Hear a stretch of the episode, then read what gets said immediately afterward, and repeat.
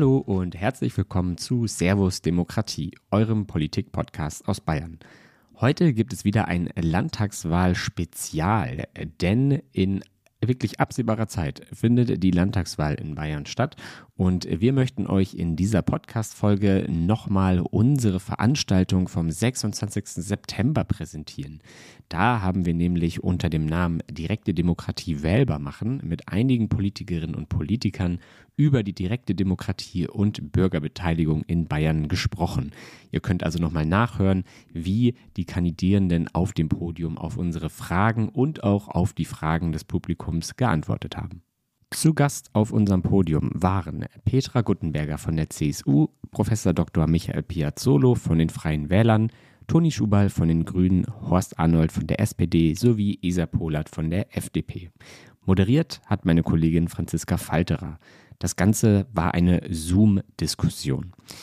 Wenn ihr weitere Informationen zur Demokratieoffensive für Bayern haben wollt, wenn ihr noch mehr wissen wollt, was es denn auch für mögliche Ideen gibt, um die direkte Demokratie und die Bürgerbeteiligung in Bayern auf Landesebene weiter voranzubringen, dann schaut doch gerne mal in die Show Notes. Ansonsten wünsche ich euch jetzt viel Spaß mit der Veranstaltung Direkte Demokratie wählbar machen. Dann darf ich Sie alle ganz herzlich begrüßen zu unserer Podiumsdiskussion mit dem Titel Direkte Demokratie wählbar machen. Wir dürfen uns äh, die nächsten eineinhalb Stunden über die direkte Demokratie in Bayern unterhalten und haben dafür fünf ganz tolle äh, Podiumsteilnehmende eingeladen aus ähm, fünf verschiedenen Parteien, die ich nachher gleich vorstelle. Aber schon mal herzlich willkommen an der Stelle. Auf den Stream habe ich schon hingewiesen, noch kurz zum Ablauf. Ähm, wir würden uns erst ungefähr eine Stunde Zeit nehmen, um ähm, Sie sprechen zu lassen, also Sie auf dem Podium sprechen zu lassen, die Kandidierenden der Landtagswahl. Danach würden wir Fragen aus dem Publikum stellen lassen. Wenn Sie im Publikum zwischendrin schon Fragen haben, können Sie die gerne auch in den Chat stellen. Wir speichern die und würden die dann am Ende einfach vorstellen. Genau, ähm, kurz ein paar Sätze zu mir. Ich bin Franziska Falterer, ich bin Mitarbeiterin bei Mehr Demokratie im Landesverband Bayern. Ähm, wer unseren Verein noch nicht so gut kennt, wir sind ein größerer Verein, deutschlandweit organisiert, auch mit einem Landesverband in Bayern und ähm, setzen uns allgemein für direkte Demokratie und Bürgerinnenbeteiligung ein. In Bayern haben wir vor äh, knapp 30 Jahren dazu beigetragen, dass es Bürgerbegehren und Bürgerentscheide auf kommunaler Ebene überhaupt gibt. Mit einem Volksbegehren damals, einem Volksentscheid. Ähm, und verfolgen das Thema deswegen seitdem leidenschaftlich mit allem, was dazugehört. Ähm, vielleicht ein paar Zahlen, wir hatten es in der Ankündigung auch drinstehen. Ähm, Bayern ist ja deutschlandweit absoluter Spitzenreiter im Bereich direkter Demokratie. Ähm, wir sagen immer gerne, dass 40 Prozent sämtlicher direktdemokratischen Verfahren in Bayern, äh, in Deutschland in Bayern stattfinden. Das ist ein wahnsinnig großer Anteil und da freuen wir uns natürlich sehr, der große Anteil davon ist aber auf die Kommunen und auf die Gemeinden zurückzuführen. Auf Landesebene schaut es ein bisschen anders aus. Ähm, da gab es seit 1946, seit Volksbegehren und Volksentscheide möglich sind, insgesamt über, 61, äh, über 60 Initiativen, die ähm, Volksentscheid angepeilt haben. Zum Volksentscheid ist es aber nur sechsmal gekommen. Und unter anderem auf diese Zahlen und auf die Lage der direkten Demokratie in Bayern wollen wir jetzt heute Abend zusammen schauen und dann ein bisschen drüber diskutieren natürlich auch mit Blick auf die Landtagswahl und die zukünftige Legislaturperiode. Dann würde ich jetzt nach und nach mal vorstellen, wer bei uns auf dem Podium sitzt. Ähm, und ich fange an mit Ihnen, Frau Guttenberger, Petra Guttenberger. Sie sind ähm, Mitglied des Landtages seit 1998 für die CSU, haben da seit 2018 den Vorsitz im Ausschuss für Verfassung, Recht, Parlamentsfragen und Integration, also im Verfassungsausschuss inne und treten auch dieses Jahr wieder an im Stimmkreis Fürth. Herzlich willkommen, schön, dass Sie dabei sind. Vielen Dank, guten Abend. Als zweites ähm, stelle ich vor Herrn Professor Dr. Michael Piazzolo ähm, von den Freien Wählern. Sie sind eigentlich bekannt als bayerischer Staatsminister für Unterricht und Kultus seit 2018, sind auch stellvertretender Landesvorsitzender der Freien Wähler Bayern und treten auch für die Freien Wähler im Stimmbezirk München-Giesing wieder an. Wahrscheinlich werden wir heute weniger über Unterricht und Kultus sprechen und mehr über Ihre Erfahrungen mit äh, der direkten Demokratie. Sie waren Initiator von verschiedenen Bürgerbegehren zur Nachverdichtung, zur dritten Startbahn, ähm, auch vom Volksbegehren ähm, Studiengebühren und ähm, sind allgemein, allgemein bekannt als Unterstützer der direkten Demokratie und freuen wir uns, Sie heute dabei zu haben. Herzlich willkommen. Dankeschön, ich freue mich auch. Als drittes darf ich für die Grünen Herrn Toni Schubal begrüßen, ebenfalls Mitglied des Landtags. Sie sind der rechtspolitische Sprecher der Grünen im Bayerischen Landtag, auch Mitglied im Verfassungsausschuss und setzen sich als Mitglied der Landesarbeitsgemeinschaft Demokratie und Recht auch für Demokratiefragen ein. Also auch da haben Sie sicher sehr viel Wissen und Erfahrungen, die Sie mit uns teilen können. Vielen Dank, dass Sie dabei sind. Hallo, und Sie treten an dem Stimmkreis Regensrhein und Grafenbach. Richtig. Hallo. Als viertes haben wir ähm, Herrn Horst Arnold auf dem Podium, ebenfalls Mitglied des Landtags für die SPD in dem Fall. Auch Sie sind Mitglied im Verfassungsausschuss. Sie treten auch an im Stimmkreis Fürth, also wie die Frau Gutenberger. Ist uns ähm, erst im Nachhinein aufgefallen tatsächlich, aber schön, dass wir direkt zwei aus Fürth dabei haben. Freut mich auch. Fürth ist gut vertreten, ganz genau. genau. Ähm, und als fünftes ähm, Mitglied ähm, oder als fünften Teilnehmer auf dem Podium darf ich Isa Polat begrüßen von der FDP. Sie sind als einziger noch nicht im Landtag, ähm, sind aber Direktkandidat auch für den Stimmkreis Nürnberg Süd. Ähm, und sie bringen ganz viel persönliche Erfahrung mit der direkten Demokratie mit. Da freue ich mich, wenn Sie danach davon erzählen. Das würde ich jetzt an der Stelle erstmal so geheimnisvoll stehen lassen. Da kommen wir sicher später noch drauf. Herzlich willkommen, schön, dass Sie auch da sind. genau, man sieht schon. Gut. Vielleicht noch ein kleiner Hinweis. Ähm, mit fünf Leuten auf dem Podium ist das Podium relativ voll besetzt, ähm, damit alle zu Wort kommen und wir möglichst viele verschiedene Themen auch ansprechen können, würde ich Sie bitten, die Wortbeiträge, wenn möglich, ein bisschen kürzer zu halten, einfach nur, dass wir mit fünf Leuten zu einem kommen. Und dann würde ich jetzt direkt in die Diskussion reinstarten und zwar mit einer vielleicht ein bisschen persönlichen Frage, nämlich ähm, in welchen Momenten Sie direkte Demokratie mal erlebt haben, also in Ihrer Laufbahn, privat, vielleicht auch beruflich. Wann haben Sie, sagen Sie, Sie haben die direkte Demokratie erlebt oder welche Erinnerungen haben Sie vielleicht auch an direkt demokratischen Momenten? Und Herr Pohlater dürfen gerne Sie anfangen und mal erzählen. Ja, wunderschönen guten Abend in die Runde und herzlichen Dank für die Einladung ähm, der ich sehr gern gefolgt bin. Tatsächlich ähm, habe ich meine erste und äh, sehr prägende Erfahrung nicht nur mit direkter Demokratie, sondern überhaupt mit Demokratie, mit, mit Rechtsstaat, mit Freiheit, äh, mit allem, was, was unser wunderbares Land ausmacht. Äh, 1995, 96 gemacht. Zum Hintergrund, meine Eltern sind alevitische türkische Gastarbeiter eben aus der Türkei, die 68 nach Deutschland gekommen sind, äh, unter anderem auch wegen Unfreiheit, die in diesem Land teilweise immer noch herrscht. Und ich hatte das, das, das Glück, äh, da hat der Zufall sicherlich eine Rolle gespielt. Sie sehen es am Hintergrund, äh, städtisches Sigena-Gymnasium Nürnberg, wo ich 97 Abitur machen durfte. Und ich durfte nur deswegen 1997 an dieser Schule Abitur machen. Und diese Schule existiert heute unter diesem Namen in Nürnberg immer noch. Aus einem Grund, weil wir, die Schülerinnen und Schüler, 1995 sehr, sehr viele Unterschriften für ein erfolgreiches Bürgerbegehren gesammelt haben. Das war das zweite Bürgerbegehren in Nürnberg und soweit ich weiß, das dritte bayernweit überhaupt. Und äh, zum Bürgerentscheid ist es nicht gekommen, aber die entscheidende Frage damals war, soll das Sigena-Gymnasium ab dem Schuljahr 1996, 97 wieder Eingangsklassen bilden? Und das war ein prägendes Erlebnis. Äh, ich bin damals auf diese Idee initial gekommen, weil ich selbst damals noch als Mitglied der SPD und aktiver Jungsozialist bei den Jusos in der Nürnberger Lokalgruppe von Mehr Demokratiewagen äh, der Vertreter war und mitgearbeitet habe. Und als das Volksbegehren durch war, die Verfassung geändert war, war der erste Gedanke, kann ich meine Schule vielleicht mit einem Bürgerbegehren retten? Und daraus ist eine wunderbare Reise geworden. Und diese Erfahrungen prägen mich heute als politischer Mensch. Ich bin Rechtsanwalt vom Beruf, also als Berufsträger, ähm, mit meinem eben türkischen Hintergrund und dem Vergleich beider Länder, beider Gesellschaftssysteme, frei versus unfrei, bis heute noch. Also ich bin heute das, was ich bin als politischer Mensch, ähm, weil ich diese Erfahrung damals als junger Mensch zusammen mit vielen, vielen anderen machen durfte. Super hm. schön. Herr Arnold, welche, in welchen Momenten haben Sie die direkte Demokratie erlebt oder gespürt? Tja, also im Lauf meines Lebens öfters. Ich möchte jetzt mal Beispiele nennen, wo ich überrascht war. Da war ich nämlich schon im Landtag. Der Piazzolo weiß möglicherweise, worum es geht. Es geht um die Situation mit dem Büchergeld äh, beziehungsweise äh, Studiengebühren. Das war das Entscheidende. Wir haben ja natürlich schon gewissermaßen Erfahrungen äh, mit dem Volksbegehren und, ähm, und wissen auch die rechtlichen Voraussetzungen.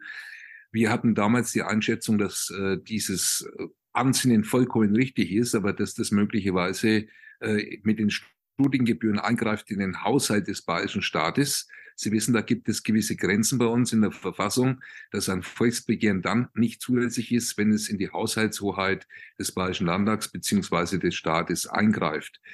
In Abwägung von vielen äh, entsprechenden Entscheidungen, die in der Vergangenheit vorlagen, haben wir uns eigentlich gedacht, dass dieses Volksbegehren vom Ansinnen her richtig ist, aber wahrscheinlich scheitern wird. Und wir waren tatsächlich vollkommen überrascht, dass der Bayerische Verfassungsgerichtshof dieses Ansinnen in dem Zusammenhang akzeptiert hat. Mit der Folge, dass sich, und das ist jetzt auch äh, sozusagen der Aufschlag für die Zukunft, dass man nicht immer alles abwiegeln kann, das haben wir schon gehabt, das kennen wir, sondern dass man tatsächlich operativ und kreativ in die Zukunft weiterhin äh, Volksbeteiligung in dem Zusammenhang, also äh, plebiszitäre Elemente weiterdenken muss und nicht glauben darf, dass in irgendeiner Art und Weise die Rechtsprechung endgültige Riegel vorschiebt. Natürlich kenne ich andere Volksbegehren auch, wie zum Beispiel Rette den Wald, tragisch damals, dass es nicht geklappt hat, zwar knapp unter dem Borum.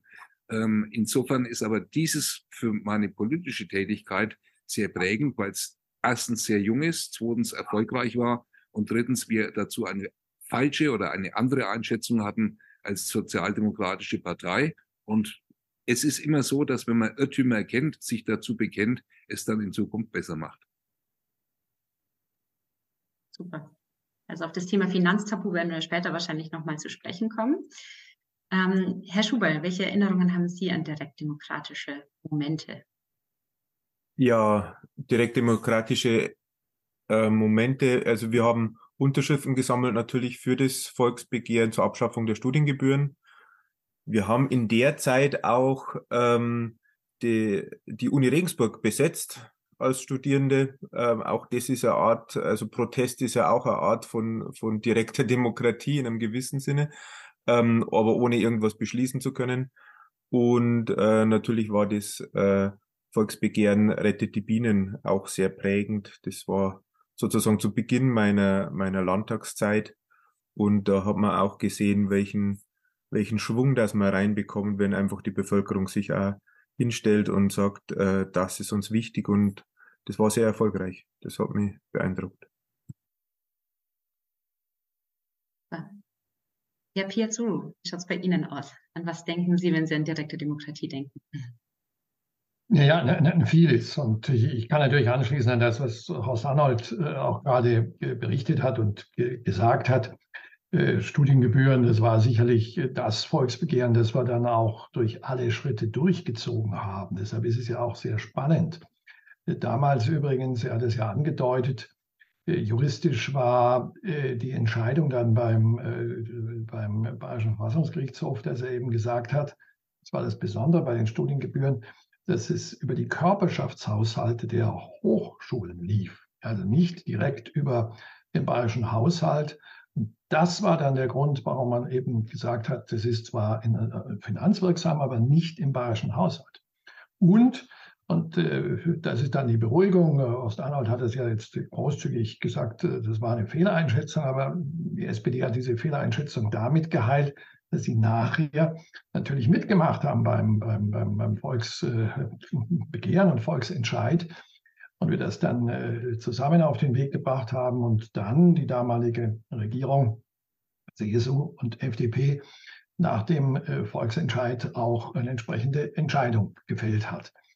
Ähm, äh, es gibt aber auch andere Beispiele. Ich will nur erwähnen, äh, dritte Startbahn zusammen mit äh, Grünen und dem Bund Naturschutz etwas, wo wir auch am Anfang als Münchner, da war der Kniff ja gewesen, die Freisinger haben es nicht gemacht, sondern die Münchner haben das gestartet, wo wir am Anfang dachten, können wir wirklich eine Mehrheit der Münchner überzeugen von diesem Projekt? Und das ist ihm auch gelungen. Also es sind nur zwei Beispiele, die schon zeigen, und, äh, dass man sich da auch mal überraschen lassen kann und äh, wie wirkungsvoll es dann ist, auch bei Dingen dran zu bleiben. Frau Gutenberger, wie schaut es bei Ihnen aus? Welche direktdemokratischen Momente haben Sie erlebt, die Sie mit uns teilen wollen? Sagen wir mal, ich glaube, das erste, wenn ich mich recht erinnere, war die Abschaffung der Bekenntnisschule. Da bin ich so gerade in die Schule gekommen. Es hat dann für alle anderen mehr Platz bedeutet, also was ganz Positives. Ich kann mich natürlich sehr gut erinnern noch an das Müllvolksbegehren, das dann im Volksentscheid gescheitert ist, weil die Bevölkerung in der Mehrheit es anders sah als einige, einige wenige, die das unterstützt hatten. Und natürlich rettet die Bienen. Das ist genauso ausgegangen, wie ich es erwartet habe, um es mal so auszudrücken. Ich war auch ein großer Verfechter dessen, das dann anzunehmen und umzusetzen. Und ein weiteres sind natürlich die ganzen örtlichen Bürgerbegehren, die zum Beispiel bei mir im Stein, da ging es um das Anschaffen ähm, eines Einkaufszentrums oder nicht. Und es ist natürlich auch so ausgegangen, dass die Bürger eine Auswahl wollten und wollten ein Einkaufszentrum. Also ich habe durchaus positive Erfahrungen, weil ich der Ansicht bin, dass das zu einem hohen Maß an Befriedung innerhalb der Bevölkerung beiträgt. Und eine Gesellschaft, die irgendwo am gleichen Strang zieht oder demokratische Entscheidungen akzeptiert, das ist ein guter Weg, miteinander weiter auf den Weg zu gehen. Wunderbar. Da schaffen Sie schon eine gute Überleitung meine nächste Frage. Ich habe jetzt, ich würde Sie gerne nochmal fragen, ähm, wenn Sie sich so anschauen, die direkte Demokratie in Bayern, auch die Entwicklung jetzt über die letzten Jahrzehnte, was würden Sie sagen, welche Bedeutung, welche Bedeutung hat denn die direkte Demokratie in Bayern, also auch politisch gesehen? Also eine, eine, eine vielfache Bedeutung. Ähm, einfach deshalb, weil es da ist, Bürgerbegehren und äh, die Möglichkeit, im Volksbegehren äh, zu starten. Ähm, wissen es die Bürger? Ich hoffe, können wir nachher noch darüber reden, dass es die meisten wissen und haben es damit auch äh, auf ihre Rechnung. Übrigens auch die Politiker. Äh, dass es das noch gibt, auch als, als Korrektiv für, für Entscheidungen. Äh, ich glaube, dass das gerade auf der kommunalen Ebene unglaublich wichtig ist, dass man immer weiß, äh, wenn wir in eine ganz bestimmte Richtung marschieren, es vielleicht auch nicht gut erklären, dann gibt es ein Bürgerbegehren äh, und das verändert natürlich das Klima meines Erachtens zum, zum, zum Guten. Es gibt auch die Chance, gerade, wir haben vorher einiges aufgezählt bei den Volksbegehren, da ist im Wesentlichen natürlich die Opposition, dass man hier zusätzlich zu den parlamentarischen Möglichkeiten auch als Oppositionsparteien verstärkt, vielleicht mit vielen Verbänden, da gehört natürlich mal viel dazu, auch äh, politisch aktiv wird und äh, entsprechend die Regierung in so einem Fall dann mal auch vor sich hertreibt. Äh, also das, das macht es vielfältiger, das macht es spannender, das macht es ursprünglicher und das gehört nach meiner Auffassung auch eben zum Begriff der Demokratie mit dazu.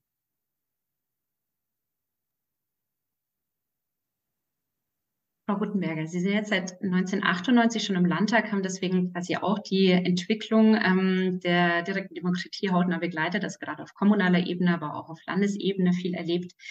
Ähm, ich hatte vorher die Zahl schon mal genannt. Sechs, sechs von 60 Initiativen, die einen Volksentscheid angestrebt haben, sind letztlich auch bis zum Volksentscheid gelangt. Würden Sie sagen, das ist ein Zeichen dafür, dass die Hürden zu hoch sind, um zum Volksentscheid zu kommen, oder ist das genau richtig so? Das ist eine sehr gute Frage, die mir persönlich sehr wichtig ist. Also es darf über ein Volksbegehren, Volksentscheid nicht zur Diktatur der Minderheit über die Mehrheit kommen. Bringen wir es mal auf den Nenner. Und das ist ein Spannungsverhältnis.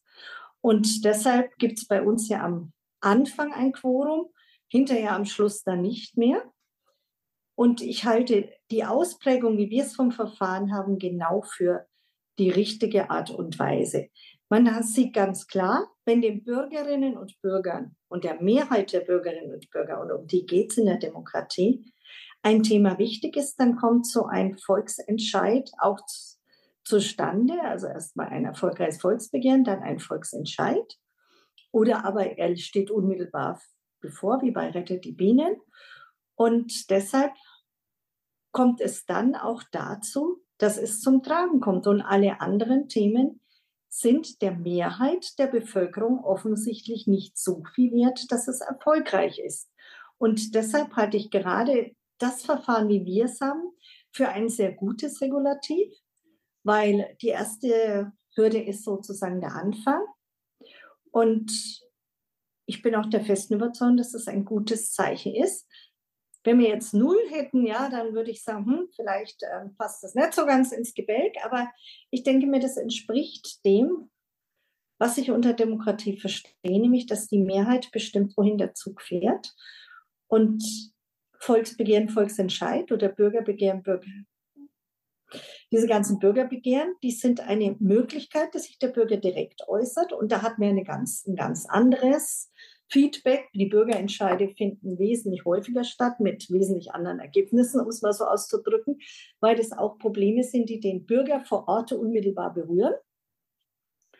Man muss, da kann man natürlich sagen, ähm, dass man sich eigentlich immer nur darauf einigt, wogegen man ist auch ein Thema, über das man mal nachdenken muss. Aber ich denke, das Verfahren, so wie wir es in Bayern haben, ist ein gutes Verfahren.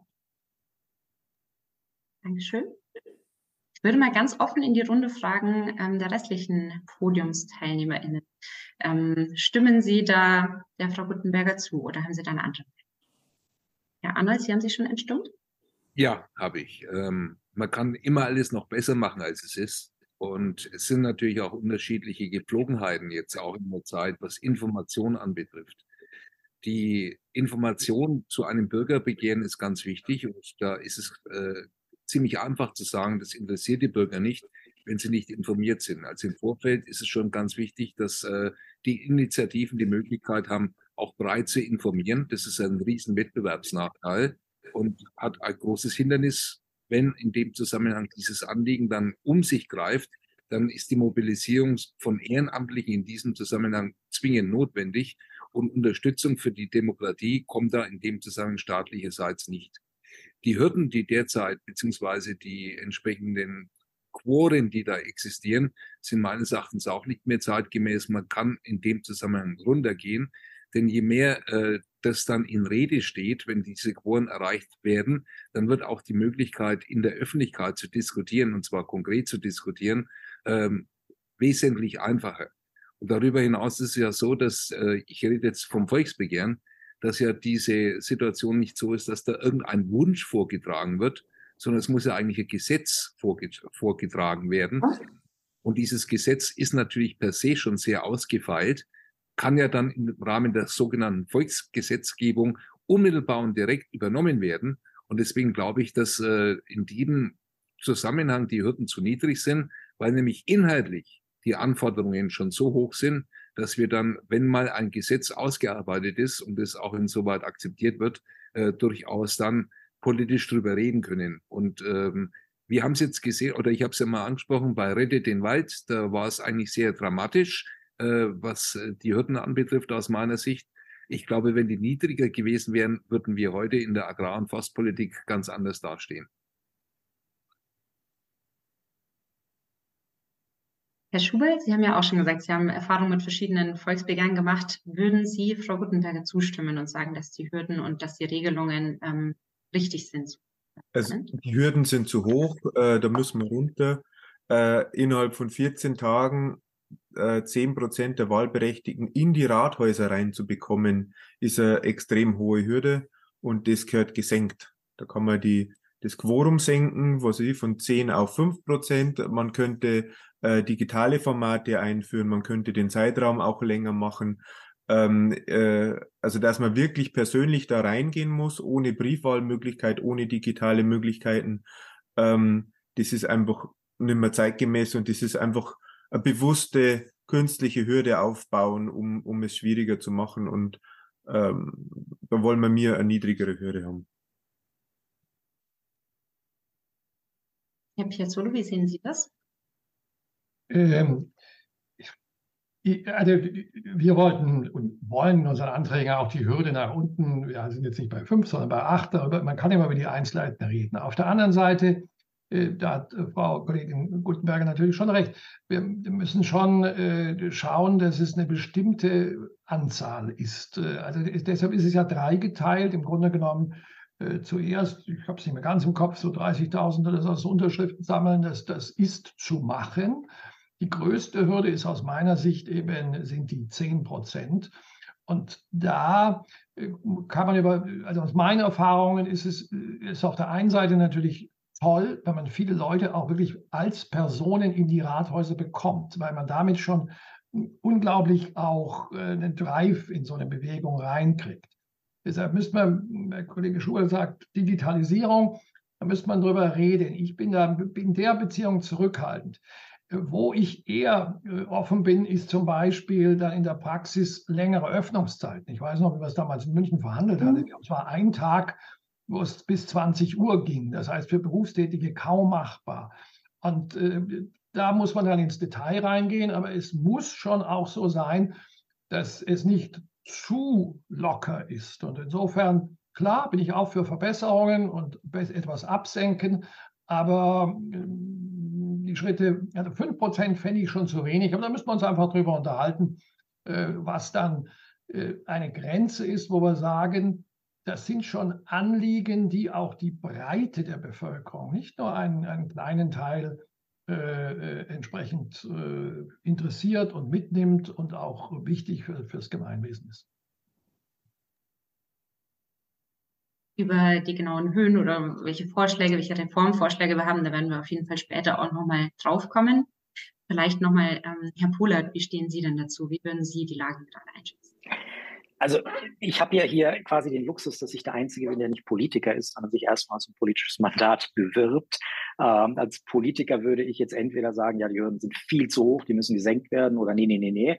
Also lieber äh, Parlamentsvorbehalt, wir, wir machen das schon ganz professionell. Gut, aber ähm, mal aus der Bürgerperspektive, äh, wenn, wenn ich sage, ich, ich, ich will Politik gestalten, dann ist es ist mein Anspruch, ist, glaube ich, auch so ein bisschen liberale DNA zu sagen, selbst als Rechtsanwalt äh, würde ich mir nicht anmaßen zu wollen, zu sagen, okay, äh, ich habe die Weisheit gepachtet, ich weiß, die Hürde ist zu hoch oder ist zu niedrig. Ich würde mich da auf diejenigen und, und deren Einschätzung verlassen, die tagtäglich mit diesen, mit diesen Themen arbeiten, wie beispielsweise Ihre Initiative, Ihre Organisation, die ja eben schon seit, seit mehreren Jahrzehnten in diesem Thema drinnen ist und äh, durch Anhörung auch anderer, um, um, um zu gucken, was, was, was stimmt letztendlich. Ich stimme Frau Guttenberg in einem zentralen Punkt zu ähm, ein, ein, ein Mindestquorum in welcher Höhe auch immer ist, ist deswegen wichtig, um auch abzuprüfen, ähm, ob, ob das Thema diese Relevanz hat äh, für die Menschen in diesem Land. Weil wir haben ein Phänomen, 2023 in Deutschland, in Bayern. Und das ist mittlerweile nicht nur eine gefühlte, sondern eine tatsächliche Entkoppelung zwischen denjenigen, die Politik machen und, und, und den Menschen, für die Politik gemacht wird. Also das sehe ich als tatsächliches Problem in unserer Gesellschaft. Und ich, ich, ich sehe sehr oft, dass Menschen in der Politik meinen, dass Themen interessant sein könnten oder dass, dass, dass Themen in der Gesellschaft so oder so gesehen werden. Und, und allein um das mal objektiv abzuprüfen, äh, würde ich dann schon sagen, äh, dass das dann gewisses Mindestbemühen dahinter sein muss. Ich hatte kürzlich mal eine Abendveranstaltung mit dem amerikanischen Generalkonsul. Es ist immer interessant, mal eine US-Perspektive zu sehen. Der hat einen zentralen Satz gesagt, Democracy is hard work. Und äh, meine Antwort darauf war, äh, but I think no one wants to do the job. Ja, also wir müssen, wir müssen auch darauf achten, äh, Demokratie ist Arbeit, das ist keine Selbstverständlichkeit. Und deswegen gebe ich Frau Guttenberger recht, äh, ob das dann allerdings, da gehe ich mit Herrn Piazzolo, äh, bin ich da einig, ob das jetzt so und so viel Prozent sind oder so, das, das sind technische Fragen, die kann man klären. Und ich bin ein großer Freund gerade als Liberale von Vereinfachung. Also bevor ich eine Hürde senke, ähm, in, in, in diesem wichtigen Thema, würde ich eher in Richtung Digitalisierung gehen, Entbürokratisierung gehen und gucken, ja, oder längere Öffnungszeiten, wie schaffe ich es überhaupt, den, den Unterschriftensammelprozess etc. einfacher und, und äh, alltagstauglicher, gegenwartstauglicher zu gestalten. Also ich glaube, dass man das Absenken der Hürden äh, nicht gleichzeitig als Abschaffung der Hürden interpretieren kann. So hätte ich das auch nie gemeint. Äh, auf der einen Seite. Auf der anderen Seite ist natürlich so, Digitalisierung bedeutet natürlich auch gleichwertige Lebensverhältnisse in Bayern. Und wenn ich gleichwertige Lebensverhältnisse bei der Digitalisierung nicht habe, dann benachteilige ich dadurch automatisch Regionen die eben so nicht digitalisiert sind. Und äh, ich glaube schon, dass da äh, das ein Miteinander ist, ein ineinander wirken, dass natürlich die Zugänge vereinfacht sind. Wenn das aber tatsächlich auf digitalisierter Basis nicht für alle möglich ist in Bayern, Da müssen entweder die Fristen verlängert werden, so wie es angesprochen worden ist, die Eintragungsmöglichkeiten verlängert werden und äh, auch die Situation, dass in den Rathäusern äh, sozusagen jemand hingeht, äh, das sind natürlich auch Hürden, die in dem Kontext, was den ländlichen Raum anbetrifft, nicht immer diejenigen sind, die gerade den ländlichen Raum voranbringen. Äh, wir müssen da schon sehen, dass äh, kommunal äh, sowohl in den Großstädten, in den Metropolen, das wahrscheinlich einfacher ist, entsprechend zum, zum Ziel zu kommen, als es im ländlichen Raum ist. Und deswegen ist die Digitalisierung aus meiner Sicht durchaus anzudenken, äh, Maßnahmen begleitend mit einer entsprechend effektiven Digitalisierung Bayerns. Und natürlich muss eine Hürde da sein, das ist unstrittig aus meiner Sicht. So wollte ich natürlich nicht verstanden werden. Und ich glaube, der Schubert wollte so auch nicht verstanden werden. Herabsenken heißt nicht abschaffen. Hatte ich korrekt verstanden, aber da sind wir uns einig, dann haben wir einen konkreten Gestaltungsauftrag für die Staatsregierung, insbesondere im Hinblick auf Digitalisierung. Wäre doch schön. Frau Guttenberger, Sie wollten darauf reagieren. Ja, ich möchte zu einem mal Stellung nehmen. Also die Vorstellung, mit Digitalisierung erhöht sich die Wahlbeteiligung, mit Digitalisierung erhöht sich hier die Abstimmung, die ist durch nichts zu belegen. Wir waren also als Fraktion letztes Jahr in dem wohl digitalisiertesten Land in Europa, nämlich Estland. Und die Einführung einer digitalen Wahl hat zu keinerlei Veränderung hinsichtlich der Wahlbeteiligung als solche geführt. Es hat nur dazu geführt, dass die Zahl um die 43 Prozent, wie es bei denen immer ist, also wirklich eine sehr schwache Wahlbeteiligung, dass da inzwischen mehr das digital machen als analog. Aber zu glauben, dass mit Digitalisierung sich hier was verändern würde, da bin ich der festen Überzeugung, dass es das nicht tut. Und die Frage ist eben, wie, lege ich, wie stelle ich dann fest, dass äh, der sich auf dem digitalen Wege einloggende X oder die sich auf dem digitalen Weg einloggende Y auch tatsächlich existiert und auch tatsächlich diejenige ist, welche sie vorgibt oder er vorgibt zu sein. Das müsste man natürlich dann auch bedenken. So, wie kriege ich jetzt die Hand wieder runter? Super. Hm. Äh, auf die gleiche ah, Einstellung ah, draufgehen normalerweise. Super. Ja, spannend, dass Sie direkt bei der digitalen Unterschriftensammlung gelandet sind. Wir haben vor zwei Monaten eine Diskussionsveranstaltung gemacht, eine Online-Podiumsdiskussion ähm, mit VertreterInnen von Volksbegehrensinitiativen und haben da auch unter anderem darüber gesprochen, über die digitale Unterschriftensammlung, inwiefern die VertreterInnen das Gefühl hätten, das würde ihnen bei der Unterschriftensammlung helfen. Die waren da sehr angetan von der Idee, aber natürlich haben wir keine Vergleichswerte in Bayern, weil ähm, es aktuell nicht möglich ist. Vielleicht Herr Piazzolo, mit der Erfahrung, die Sie gemacht haben, mit den verschiedenen verschiedenen Bürgerbegehren und Volksbegehren. Wie würden Sie denn zur digitalen Unterschriftensammlung stehen? Könnten Sie sich das vorstellen oder ähm, ist es eher schwer umzusetzen, sowohl politisch als auch als Vertreter vielleicht? Naja, der Zug wird in Richtung Digitalisierung gehen. Ich meine, die Frage ist halt, ob wir nicht irgendwann mal äh, auch äh, die Wahlen überhaupt so durchführen. Muss man mal gucken. Ja, das ist in den USA gibt es ja bestimmte Verfahren, klappen nicht immer, ist anfällig, das schon ich, ich würde es mal, äh, wenn in Schritten ausprobieren. Was, was ich schon fand, was eine Sorge war, ist, wie kriegen wir denn Kranke äh, überhaupt hin, die nicht gehen können und nicht hingehen können. Da wäre ich sofort dabei, Wege zu finden der, äh, der Digitalisierung. Das auch mal als ersten Schritt sehen und, und dann schauen, wie entwickelt sich's.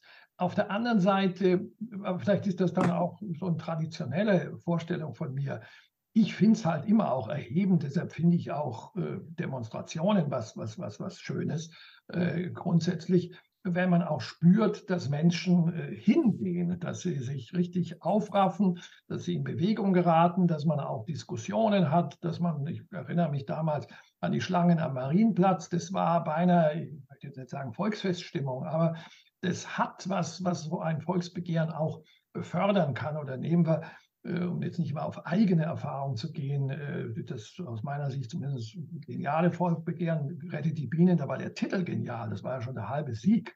Äh, und auch das, was dann so Aufbruchstimmung erzeugt. Und das geht meines Erachtens dann doch auch nur, um es mal sozusagen, auf der Straße. Also insofern nicht das eine tun, also nur das Ganze im digitalen Raum fände ich dann auch ein bisschen, ein bisschen schade und leblos. Herr Schubert, Sie haben jetzt manchmal zustimmend genickt, manchmal nicht. Wie stehen Sie dazu? Also digitalen Unterschriften. Uns muss klar sein, dass das mit diesem Internet nicht mehr weggehen wird. Also ob man will oder nicht. Äh, und es ist auch gut so. Und äh, es ist einfach von vorgestern, wenn man, wenn man ähm, immer noch persönlich ins Rathaus gehen muss, um eine Unterschrift zu leisten. Das muss sich ändern in allen Bereichen. Äh, und das muss sich dann dort auch ändern. Und dass man wie Kollegin Gutenberger gesagt hat, äh, sicherstellen muss, dass die Person, die abstimmt, digital natürlich auch die Person ist, ist klar, aber da gibt's ja Verfahren. Also wir machen ja, äh, wir, wir ermöglichen ja auch die digitale Wahl bei Hochschulen, wenn ich das richtig in Erinnerung habe. Ähm, und wir haben äh, Möglichkeiten mit dem neuen Personalausweis sich zu identifizieren. Wir machen in allen möglichen Bereichen, man, man kriegt digital als Rechtsanwalt Schriftsätze und kann die einreichen. Äh, es ist, das, das gibt's ja alles bereits und da muss auch immer klargestellt sein, dass es die Person ist. Also das, da sind wir längst technisch weiter. Ähm, da müsste halt die Staatsregierung das einmal machen. Vielleicht bräuchte man mal eine Digitalministerin, das wäre gar nicht schlecht. Äh, äh, oder eine Digitalministerin, die ein Ministerium hat, äh, das was zu sagen hat und äh, Geld hat, dann könnte man da vielleicht einiges umsetzen. Herr Polat, auch bei Ihnen immer mal wieder zustimmendes Nicken. Ja, äh, kurze Bemerkung. Also ich, ich, ich glaube, äh, lieber Piazzolla, es geht ja nicht darum, entweder oder, sondern, sondern es, es, es besteht sicherlich Einigkeit jetzt über alle Parteigrenzen hinweg, dass das beides stattfinden muss. Also das alte Bewährte bleibt natürlich und das auch auf Jahre und Jahrzehnte sehr wahrscheinlich noch. Es, es, es sei denn, dass wir irgendwann so weit sind, uns wie in, in irgendwelchen Science-Fiction-Dystopien zu Hause jetzt einbunkern und irgendein Avatar geht dann äh, im, im Metaverse dann alles erledigen. Also ich, ich denke, da sind wir noch Jahrzehnte von entfernt. Meine Enkel werden es vielleicht sehen oder auch früher. Nein, äh, also beides und, und, und liebe Frau Guttenberger, also bei allem Verständnis, äh, ich, ich sehe da keine Probleme. Also ich glaube, es ist eine Mindset-Frage, die hier tatsächlich dann auch ähm, ein Stück weit Bahn bricht. Ich selber bin 45 und tatsächlich mit dem besonderen anwaltlichen Postfach, mit dieser BA-Karte hatte ich am Anfang auch meine extremsten Probleme. Ich war, ich sag's Ihnen straight heraus, angepisst, dass ich nicht mehr meine Schriftsätze per Fax irgendwo an Landgericht schicken konnte. Aber es funktioniert. Es, es läuft. Es läuft. So. Und ähm, und das ist eine Mindset-Frage und all das, was Sie, was Sie hier an Problemen aufzeigen, Frau Gutenberger, das, das stimmt, das, das können Probleme sein. Aber die Frage, die sich mir gestellt hat bei, bei Ihrem Vortrag vorhin, war ja, was ist denn die Alternative? Lassen wir das mit der Digitalisierung? Das kann es, glaube ich, am Ende des Tages auch nicht sein. Und direkte Demokratie ist ja nicht nur ein Plebiszit, Abstimmung, es ist ja auch Teilnehmen, Politik verfolgen können. Und ich war in der, in der Corona-Pandemie einer, einer der fleißig Ausschusssitzungen, Parlamentssitzungen, sich sich online im, im, im Livestream angeguckt hat. Das ist ja dann etwas, ich, ich war, sage ich Ihnen jetzt, wenn ich Sie schon da habe, liebe Frau Guttenberger, nee, ich, ich war das, kann sein, dass ich der eine war, vielleicht. Ja, aber, aber einer ist einer in der Demokratie. Halt, jeder Bürger, nein, nein, alles gut, aber jeder einzelne Bürger ist es doch wert. Und wenn es nur einer ist oder eine, die dazu guckt, ist doch auch schön. Das ist ein Anfang es ist, es ist ein Kulturwandel. Und was ich nur sagen will, ist, äh, ich, ich war sehr enttäuscht, als ich letztes Jahr, im Frühjahr war es, glaube ich, in der, in der Staatszeitung dann mal gelesen habe, dass, dass, dass Sie und Ihr Fraktionsvorsitzender quasi die, die treibende Kraft dahinter gewesen sind, dieses digitale Vehikel der, der, der, der, der, der, Möglichkeit, online sich als Bürgerin, als Bürger in eine Parlamentssitzung, in eine Ausschusssitzung einschalten zu können und, und, und sehen zu können, weil ja viel auch an Argumentation und Begründung von, von, von, von Themen in den Ausschüssen im, im Bayerischen Landtag stattfindet, dass es diese Möglichkeit beispielsweise nicht mehr gibt. Und da würde mich auch interessieren, wenn die Frage erlaubt ist, was, was da der Grund gewesen ist. Ist es ein technisches Problem, weil sie an die Technik nicht glauben, oder ist es, ist es ja ein unterschiedliches Demokratieverständnis vielleicht? Ich würde jetzt mal nochmal Herrn Arnold dran nehmen und dann, Frau Gutenberger, dürfen Sie gerne nochmal darauf reagieren. Das waren jetzt ein paar Fragen, die auch deutlich an Sie gerichtet waren. Also ich könnte vielleicht für die Frau Gutenberger antworten, weil ich Förder bin, aber ich mache es nicht. Äh, das muss ich selber tun.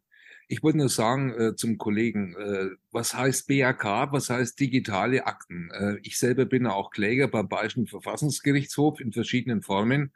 Der Bayerische Verfassungsgerichtshof hat keinen digitalen Zugang. Es ist noch wie im Vormärz, da können Sie Ihr Fax einschalten und Sie bekommen da auch Post schriftlich und am besten sind Sie beraten, wenn Sie das einwerfen im Briefkasten.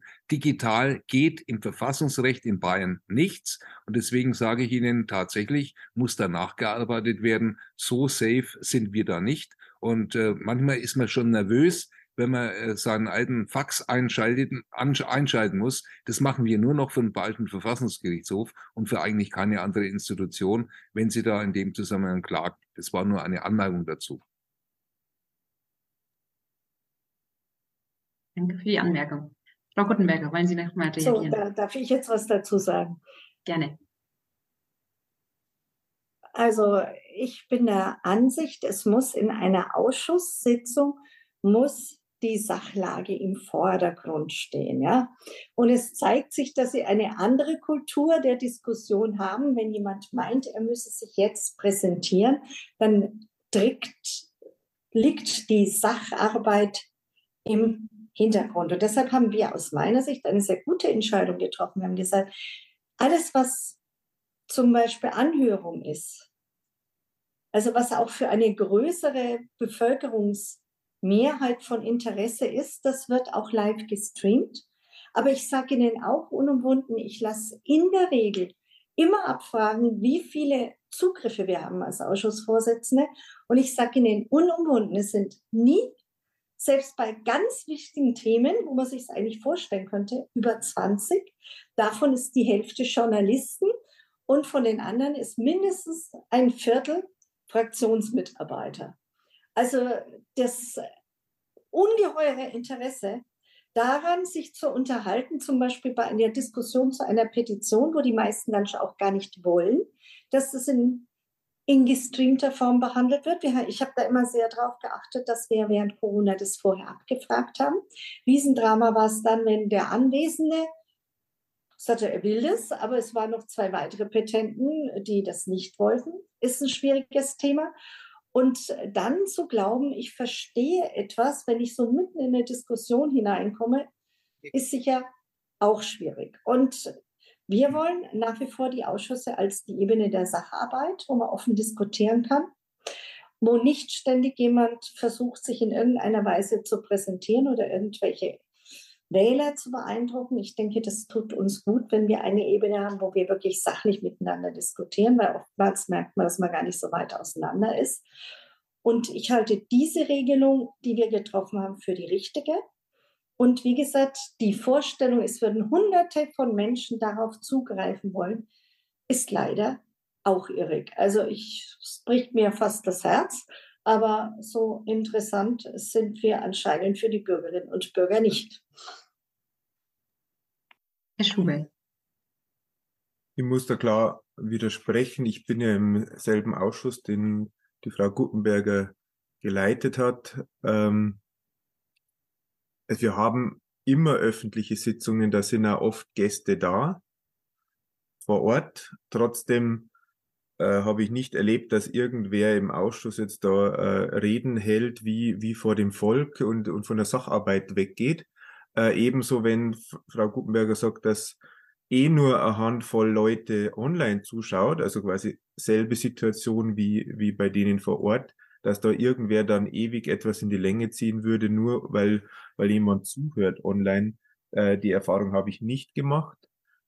Im Übrigen würde ich sagen, sollte man dem Volk oder den Bürgerinnen und Bürgern selber zugestehen, zu entscheiden, ob sie etwas sehen wollen oder nicht. Das heißt, dass wir sagen, das sind vielleicht oder es sind wahrscheinlich zu wenig oder vielleicht interessiert es auch niemanden oder äh, wir sind dann auf einmal undiszipliniert als Abgeordnete, deswegen darf das Volk nicht zuschauen. Äh, das überzeugt mich nicht.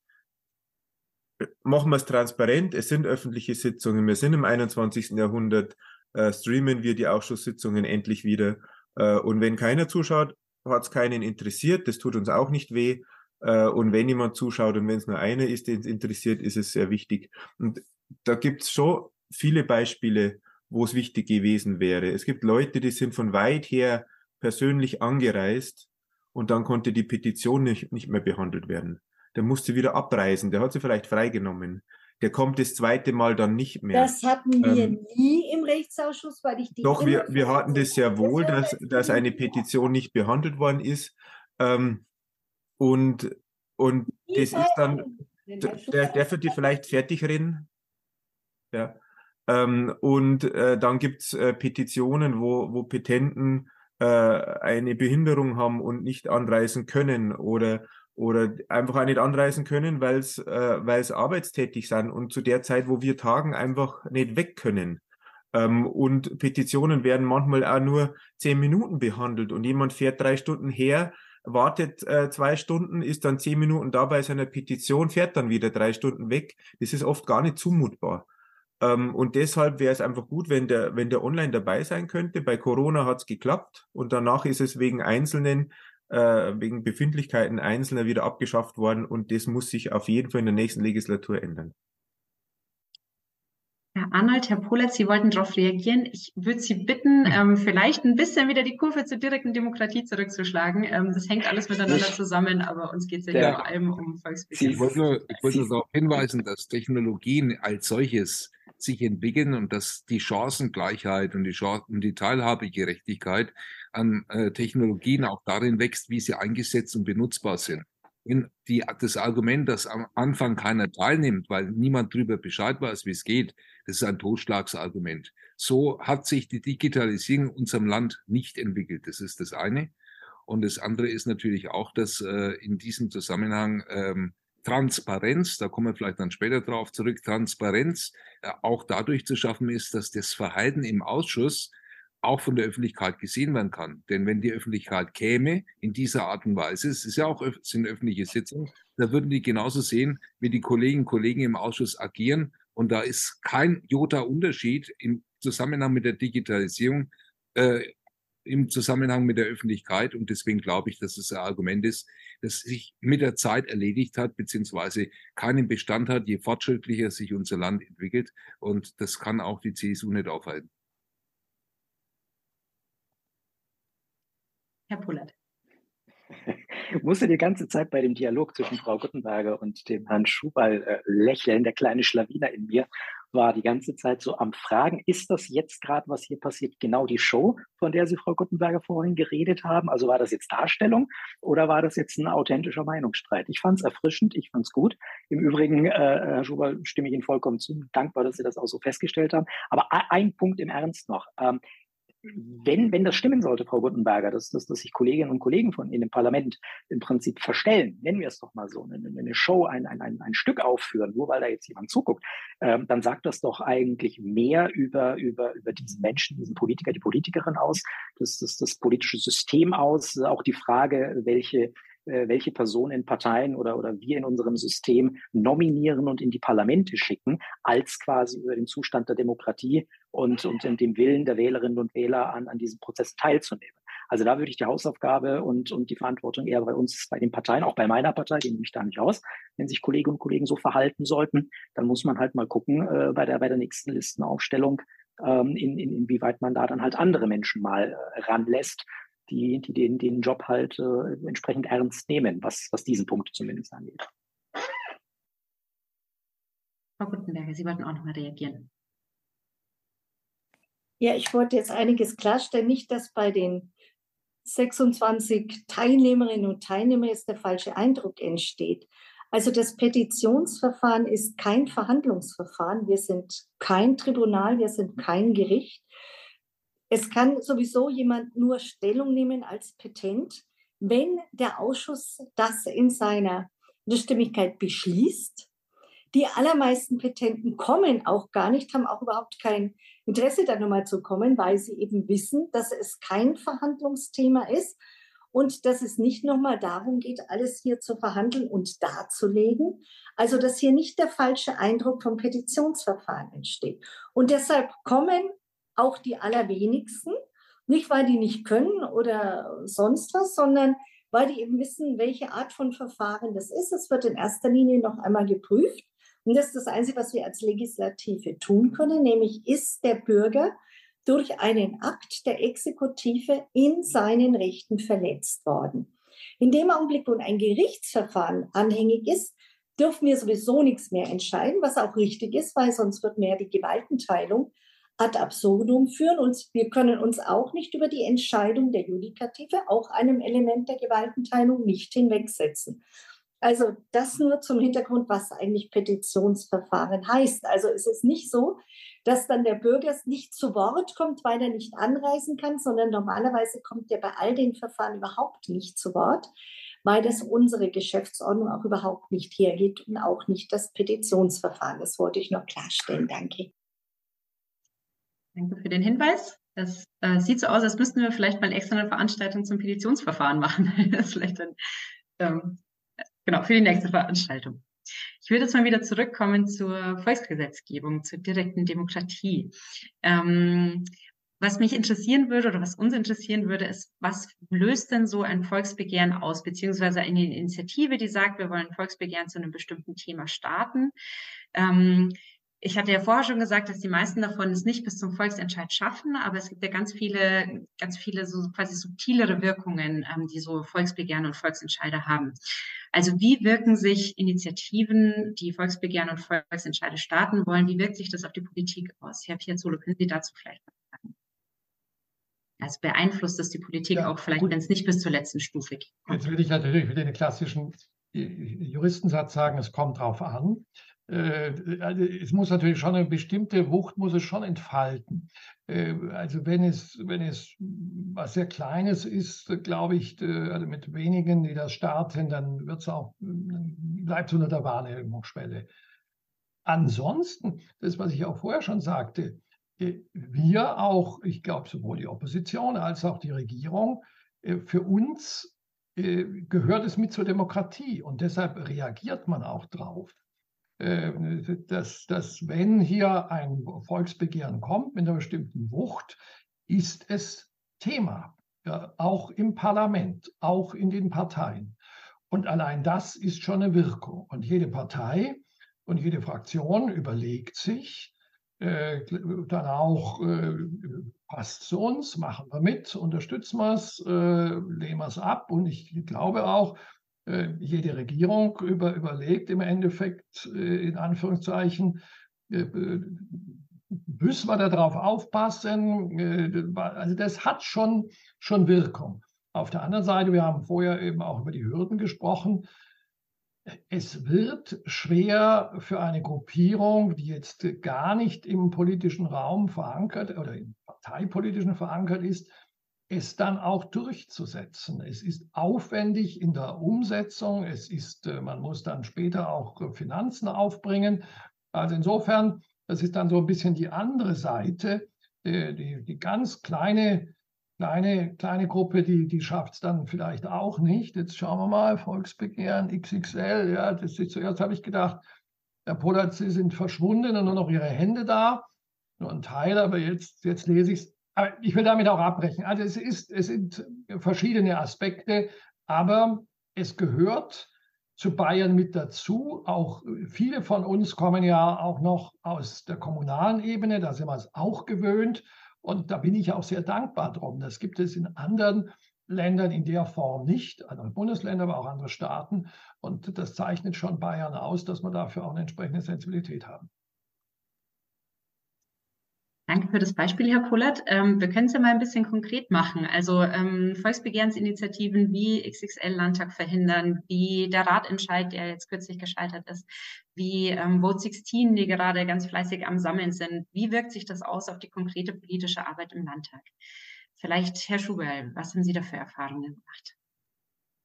Ja, oft ist es ja so, dass man Initiativen aus dem Landtag raus in, ins Volk trägt. Äh, also das befruchtet sich ja gegenseitig. Also es kommen Initiativen aus dem Volk in den Landtag rein, es wird aufgegriffen, es wird hier zu, zu Gesetzen um, umgearbeitet, eingebracht, von der Opposition abgelehnt, dann geht's wieder ra raus und, und wird, wird dort dann vielleicht in ein in Volksbegehren äh, umgewandelt und auf dem Weg probiert. Also es ist ja natürlich sind äh, Volksbegehren und Volksentscheide natürlich ein Mittel, der Politik für die Opposition.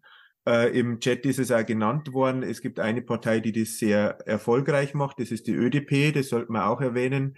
Ähm, die ÖDP hat sehr, sehr viele erfolgreiche Erfolgsbegehren gemacht und ist damit eine sehr erfolgreiche außerparlamentarische Opposition, häufig auch mit uns gemeinsam oder, oder wir sind dann mit dazugekommen ähm, nachdem es im Landtag dann nicht funktioniert hat, parlamentarisch. Also das ist einfach, äh, da hat ein System rausgebildet in Bayern, das da sehr, ähm, sehr viele Wechselwirkungen hat. Also es ist ein Teil des Politikbetriebes, was das natürlich nicht, nicht täglich mit jedem Gesetz passiert, aber doch das, die Dinge, wo man sagt, das sind so elementar, dass, dass sie in der Bevölkerung auch Gewicht haben, aber ignoriert werden von der Regierungsmehrheit, dann spielt man das auf beiden Wegen, also im Parlament, aber dann auch äh, äh, aus dem Volk heraus. Und das hat dann natürlich Wirkung, weil das, was ähm, äh, es ist auch ein Grund, warum äh, manche Volksbegehren nicht zum Volksentscheid werden, ist die Angst der Regierung vor dem Volksentscheid. Also nicht alle scheitern, sondern manche werden einfach dann von der Regierungsmehrheit übernommen. Äh, das Rettet die Bienen ist ja massiv bekämpft worden äh, von der Regierung und ist dann bejubelt worden, nachdem man äh, gesehen hat, das kommt zum Volksentscheid und ist dann beschlossen worden, aber man wollte es dann doch irgendwie wieder relativieren mit einem zweiten Gesetz, was aber nicht ganz hinkaut hat. Also es ist, es ist dieses interessante Wechselspiel einfach, ähm, es ist ein Element der Politik, das äh, uns schon ein bisschen abhebt von anderen Ländern. Dankeschön. Herr Arnold, Sie haben sich im Chat verabschiedet. Sie müssen jetzt zurück in die Hauptveranstaltung. Ja, das ist seltsam, weil nebendran ist, äh, ist gerade Hauptveranstaltung mit dem Oberbürgermeister und meiner Person. Aber ich wollte nur sagen, natürlich beeinflussen Volksbegehren massiv in dem Zusammenhang die Politik. Um jetzt nochmal ganz ehrlich zu sein, oftmals ist ein Volksbegehren auch ein politisches Instrument der Parteien, äh, das herangezogen wird, um möglicherweise in der Opposition. Und wir sind in der SPD schon seit über 60 Jahren in, äh, in der Opposition. Das muss uns erstmal einer nachmachen. Allerdings auch in dem Zusammenhang immer die Mütter und Väter des guten Gedankens ähm, dass wir das Volksbegehren sozusagen auf die, auf die Spur bringen. Da gibt es Zusammenarbeiten, das Radwegegesetz und so weiter und so fort, in dem sich die entsprechenden Gruppierungen treffen wenn äh, über Jahre hinweg, über Jahrzehnte hinweg Mehrheiten äh, sozusagen traditionell parlamentarische Entscheidungsprozesse blockieren können, weil eben demokratische Mehrheiten das im Land so darstellen, dann ist es tatsächlich so, dass das Volksbegehren nicht nur jetzt ein abwartendes Element ist für die Parteien, sondern auch ein kreativ gestaltendes Element. Und ich glaube, das muss man auch so sehen. Mit einem Volksbegehren wird der Spielraum insgesamt politisch für alle Beteiligten größer, natürlich auch für die Parteien. Und das äh, ist keine Schande, sondern das ist wichtig. Und deswegen haben wir ja schon seit 1946 in die Verfassung diese plebiszitären Elemente mit hineingeschrieben. Verfassungsvater ist ja der Wilhelm Högner. Und das ist auch der Punkt. Das ist ja die sozialdemokratische Handschrift in diesem Kontext. Und deswegen glaube ich, werden wir uns da auch weiterhin einsetzen, dass es umgesetzt wird aber auch, dass wir dies weiterhin instrumentalisieren, nicht im negativen Sinn, sondern das ein Element der Meinungsbildung. Wir haben alle fünf Jahre Wahl, aber wir in Bayern, aber wir haben tatsächlich die Möglichkeit, jede Woche ein neues Volksbegehren zu starten, immer abgewogen, ob das jetzt in dem Zusammenhang Sinn oder nicht Sinn macht. Das entscheidet natürlich auch das Volk. In diesem Sinne darf ich mich verabschieden, wünsche eine gute Veranstaltung. Dankeschön für dieses Plädoyer am Ende noch und danke, dass Sie dabei waren. Gerne. Und vielleicht an der Stelle, ähm, als Herr Arnold im Chat noch angemerkt hat, die Wahlprüfsteine, äh, wir haben auch Wahlprüfsteine zum Thema direkte Demokratie veröffentlicht. Dies finden Sie auf unserer Website von allen Parteien, die jetzt hier gerade anwesend sind und zusätzlich von der Linken, der UDP und Volt. Kommen wir wieder zurück, bevor wir jetzt ins Publikum ähm, die Fragen geben oder die ähm, Fragen des Publikums anschauen, ähm, würde ich Sie gerne noch mal ganz konkret fragen. Für die nächste Legislaturperiode beziehungsweise jetzt in Ihrem Wahlprogramm, wofür genau, also für welche Verbesserungen, Veränderungen im Bereich der direkten Demokratie setzen Sie und Ihre Partei sich ein? Und vielleicht können Sie da auch mitdenken, welche andere Formen der Bürgerbeteiligung, also jetzt über die direkte Demokratie hinausgeht. Ähm, was haben Sie da mit Ihrer Partei quasi anzubieten? Wir fangen mal mit Ihnen an, Frau Gutenberger. Wie ich bereits ausgeführt habe, halte ich unser System für ein sehr tragfähiges, weil direkte Demokratie steht natürlich immer in einem gewissen Spannungsverhältnis. Wie gesagt, es darf nicht zur Diktatur der einer Minderheit über die Mehrheit kommen. Und deshalb muss man hier auch Grenzen und ein geordnetes Verfahren ziehen. Ich bin ein großer Befürworter dieser, dieser, all dieser Elemente, weil ich persönlich der Ansicht bin, und da sind wir wieder bei dem Punkt, hat es Auswirkungen, wenn irgendjemand ein solches Thema anfasst. Es hat Auswirkungen, weil jeder sich mal darüber Gedanken macht, wie sieht die eigene Wählerschaft dieses, beziehungsweise wie sieht die Mehrheit in einem Land dieses, wie ist die Stimmung zu diesem Themenbereich? Ist das vielleicht nur eine kleine Klientelmeinung oder ein, ein gefühltes, wichtiges Thema eines kleinen Klientels oder geht es weiter? Nehmen wir mal die Geschichte mit dem Rauchen. Das ging weiter. Es war eine gesellschaftspolitische Entscheidung am Schluss. Und deshalb halte ich das für wichtig, aber ich halte es auch für richtig, dass wir es an die Verfahrenselemente binden, die wir jetzt haben. Ehrlich gesagt, ob wir es dann zwei lange Tage machen oder drei, das ist für mich nicht das Entscheidende. Für sowas bin ich persönlich absolut offen. Aber es sollte in einem klar definierten Rahmen ablaufen, ähnlich zu den Wahlen. Und ich denke, wir sind mit dieser Art, wie wir sie in Bayern gesetzlich niedergelegt haben, bisher sehr gut verfahren. Ich bin auch immer ein Freund dessen, dass das Bessere dass der Feind des Guten ist. Aber im Moment hat mir noch niemand eine bessere Möglichkeit eröffnet. Und gerade auf kommunaler Ebene, wenn wir jetzt mal diese Bürgerentscheide nehmen, ich habe das als Stadträtin für sehr positiv gehalten und ich als auch als Abgeordnete für sehr positiv und als Bürgerin, weil auf die Art und Weise Dinge eben entschieden sind in einer Art und Weise, die der Bürger eher akzeptiert, als wenn es nur ein Stadtratsgremium tut. Und wer sich jetzt wundert, warum ich hier immer mal daneben rede, also ist es nicht Missachtung, sondern ich habe einen Kater und der turnt jetzt da gerade herum und alles will ich ihm auch nicht durchgehen lassen. Sorry. Bin mal gespannt, ob er nochmal durchs Bild läuft. ähm, Herr Piazzolo, setzen Sie sich für eine Verbesserung, Veränderung, Reformen der direkten Demokratie ein mit den Freien Wählern? Äh, ja, nicht nur für eine.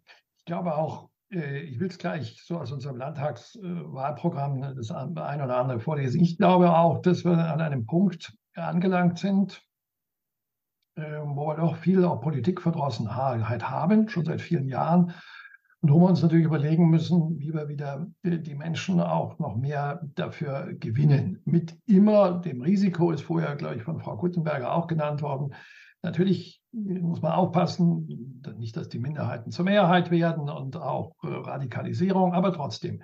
Ich glaube, es gibt da viele Themen. Ich, äh, ich würde schon anfangen bei den Parteien, äh, stärker unabhängig machen von Parteispenden. Das ist ein Riesenthema, können wir heute nicht diskutieren. Was wir auch immer uns vorstellen können, auch mit vielen Pro und Contra, aber auch äh, Direktwahl Bundespräsident. Ja, wäre auch so eine Geschichte. Dann äh, äh, Volksabstimmungen und Volksinitiativen könnten wir uns auch äh, vorstellen. Das sind alles, äh, Frau Gutenberger sagt ja zu Recht, äh, wir haben eine funktionierende Demokratie. Man muss immer überlegen, was verändert das dann. Aber ich bin da schon dafür, das eine oder andere auch zu riskieren. Was mich besonders ärgert, ist bei den Bürgerentscheidungen die Bürgerentscheide die zu kurze Bindungswirkung. Äh, die, da würde ich auf alle Fälle verlängern und auch ein entsprechendes Klagerecht, wenn es da nicht umgesetzt wird. Also das ist, glaube ich, das ist für mich ein ganz entscheidender Punkt und vielleicht können wir auch noch über das Wahlalter reden. Äh, und gerne, Sie haben zwar gesagt, wir reden heute nicht über Schule, aber ich würde auch ganz gerne äh, Schüler Mitverantwortung stärken. Also einfach ein paar Stichworte, die nachher vielleicht auch in der Diskussion auch behandelt werden können. Herr Schubel, wofür setzen Sie persönlich und Ihre Partei sich ein? Ja, äh, Im Bereich der direkten Demokratie. Ich, ich greife das mal auf von, von Kollegen Piazzolo, das mit dem äh, Wahlalter natürlich, äh, Wahlalter auf 16 senken, das ist auch mehr Demokratie, äh, wenn 16- und 17-Jährige wählen dürfen. Die dürfen das jetzt dann bei der Europawahl, aber in Bayern und für den Bund ist es ihnen aufgrund der Blockade der Union weiterhin verwehrt. Die Freien Wähler, glaube ich, wollen dabei Kommunalwahlen zumindest äh, auch mitgehen, haben aber auch keine Mehrheit ähm, leider dazu finden können. Ähm, das mit, ähm, ich glaube, die Grundlage von Mitentscheidung ist auch äh, gewisses, ähm, gewisse Informationsmöglichkeiten äh, über, über Dokumente der Verwaltung. Da fordern wir ein Transparenzgesetz. Es gibt ja ähm, also nicht nur ein Informationsfreiheitsgesetz, das wir schon nicht haben in, in Bayern, ähm, sondern ein Transparenzgesetz. Es geht noch weiter, dass sozusagen die, die Verwaltung aktiv eine Transparenzplattform bieten muss, wo man wirklich öffentliche Dokumente auch öffentlich macht.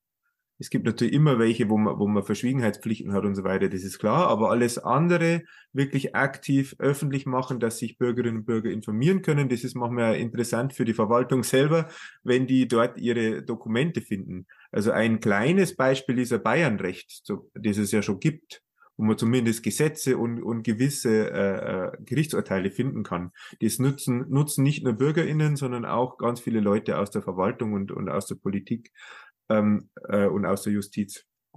Das ist das eine. Ähm, die Bindungswirkung äh, der, der Volksentscheide, das sehe ich auch so. Das sollte man verdoppeln auf zwei Jahre. Ähm, Klagerecht finde ich spannend, ja, das sollte man machen, das hört sich gut an. Äh, man muss Recht auch einhalten und wenn es nicht eingehalten wird, er einklagen können. Ähm, wir wollen, dass die, die Hürden beim, das haben wir schon besprochen, die Hürden äh, zum Einleiten eines Volksentscheids äh, gesenkt werden, wie auch immer. Auf jeden Fall gehört digitalisiert und ähm, ja, und die Einführung von Bürgerräte fänden wir gut, wie es auf der Bundesebene ja schon äh, besteht. Also nicht als Ersatz für, für Volksentscheide oder ähnliches, sondern einfach als ein weiteres Element, wo man sagt, hey, hier haben wir ein sehr umstrittenes Thema, in der Bevölkerung sehr umstrittenes Thema, da holen wir uns einfach Leute zufällig ausgewählt, äh, repräsentativ zusammengesetzt in den Bürgerrat äh, und lassen die als beratendes Gremium, stellen das äh, neben uns äh, Abgeordnete im, im Landtag, um dort einfach äh, mit BürgerInnen in Kontakt zu treten, die sich wirklich mit dem Thema eingehend und, und tief befasst haben. Also auch das fände ich sehr spannend und wichtig. Vielen Dank für das Plädoyer. Das Thema Bürgerräte hätte ich eigentlich auch noch gerne angesprochen. Das ist uns jetzt ein bisschen die Zeit weggelaufen, aber vielleicht kommt es ja dann in den Fragen aus dem Publikum nochmal auf. Herr Pohlert, wenn Sie am 8. Oktober in den Landtag gewählt werden, wofür machen Sie und die FDP sich stark im Bereich direkter Demokratie und Beteiligung? Machen wir uns mal ehrlich, äh, so wie es aussieht, werde ich nicht in diese Situation kommen. Ähm, Sie haben aber auch in mehrfacher Hinsicht tatsächlich vielleicht den falschen Teilnehmer äh, von der FDP hier sitzen. Also zum einen, ich, ich bin jetzt kein, kein offizieller Parteisprecher. Ich habe meine bescheidene Funktion in Nürnberg als stellvertretender Vorsitzender und ich habe im Wahlkampf eine Erfahrung gemacht und zwar äh, es, es widerstrebt mir diesen klassischen Politikersatz zu sagen, äh, meine Partei steht für wir haben beschlossen und wenn Sie uns wählen, mich wählen, werden wir eins, zwei, drei, vier. Äh, solche Fragen beantworte ich gerne mit der Einleitung. Ich, ich lasse Sie gern an meinen Gedanken und vielleicht auch Gefühlen teilhaben. Ähm, gleichwohl werde ich sicherlich auch von meiner Partei das eine oder andere sagen können. Also fangen wir mit den einfachsten Sachen an. Bindungswirkung, Verlängerung, ganz klar. Das, das sehen wir als ein Problem. Und die Lösung ist ja auch recht offensichtlich. Dafür kann man uns auf jeden Fall haben, mit uns sprechen und äh, entsprechend auch konkret umsetzen. Absenkung des Wahlalters, nicht nur bei Plebisziten, bei direkter Demokratie, sondern Vote 16, auch ein ganz klares Ja. Äh, Gerade bei kommunalen Bürgerbegehren äh, kann man auch die Frage stellen, äh, es gibt ja Forderungen, das kommunale Wahlrecht eben auch auszuweiten auf, auf Nicht-EU-Bürger. Das kann man im Bereich direkte Demokratie sicherlich auch äh, andiskutieren. Ansonsten äh, ganz klar das Thema Digitalisierung nicht als äh, Ersatz äh, oder, oder anstelle des, des bisherigen analogen Systems, sondern ergänzend dort, wo es Sinn macht, dort, wo es äh, Erleichterung schafft, dort, wo es Demokratie belebt und, und, und vielleicht äh, niederschwellig äh, Barrieren senkt und mehr Menschen dann äh, animiert, sich an, an demokratischen Prozessen zu beteiligen.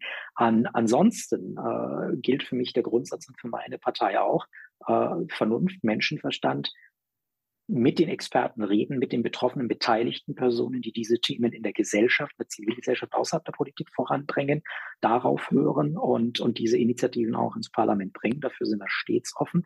Und wenn ich auch gerade den bayerischen Kultusminister hier sitzen habe, hätte ich tatsächlich noch noch eine Anregung oder eine Bitte. Da geht es letztlich äh, vielleicht nicht unmittelbar um direkte Demokratie, aber um die, um die, um die, um die Erziehung, um, um das Fitmachen, Vorbereiten der jungen Menschen, die sowohl in der parlamentarischen Demokratie als auch im Bereich der direkten Demokratie zukünftig im Prinzip das Schicksal äh, unserer Nation, unseres, unseres, unserer Gesellschaft bestimmen werden. Ähm, ich weiß nicht, wie es Ihnen geht, aber meine Feststellung ist, unsere Gesellschaft ist in einem ganz konkreten Punkt komplett im Eimer. Das, das sage ich jetzt mal so salopp formuliert. Wir stecken uns zu sehr in Schubladen. Auf der einen steht linksgrün versifft, auf der anderen steht dann sehr oft rechter Nazi und zwischendrin gibt's nichts und wir hören uns nicht mehr zu. Und äh, die Menschen und ich auch persönlich habe sehr, sehr stark das Gefühl, dass auch die Politik äh, in vielen wichtigen Bereichen nicht mehr richtig zuhört, die Menschen nicht mehr richtig ernst nimmt und schlimmer auch noch teilweise äh, diffamiert, indem ausgegrenzt wird. Und äh, diese Erfahrung habe ich gemacht 2009, 2012, als ich Rechtsvorstand der Alevitischen Gemeinde Deutschlands war und bei der Deutschen Islamkonferenz mitgearbeitet habe. Ist vielleicht ein kleiner Exkurs, ist mir aber sehr, sehr wichtig, weil es mit dem Thema zusammenhängt. Und ähm, wir müssen wieder in, in, in einen Modus kommen, in den Modus operandi kommen, wo wir als Menschen äh, völlig unabhängig vom parteipolitischen Hintergrund wieder in die Debatte reinkommen, die Diskussion miteinander reinkommen.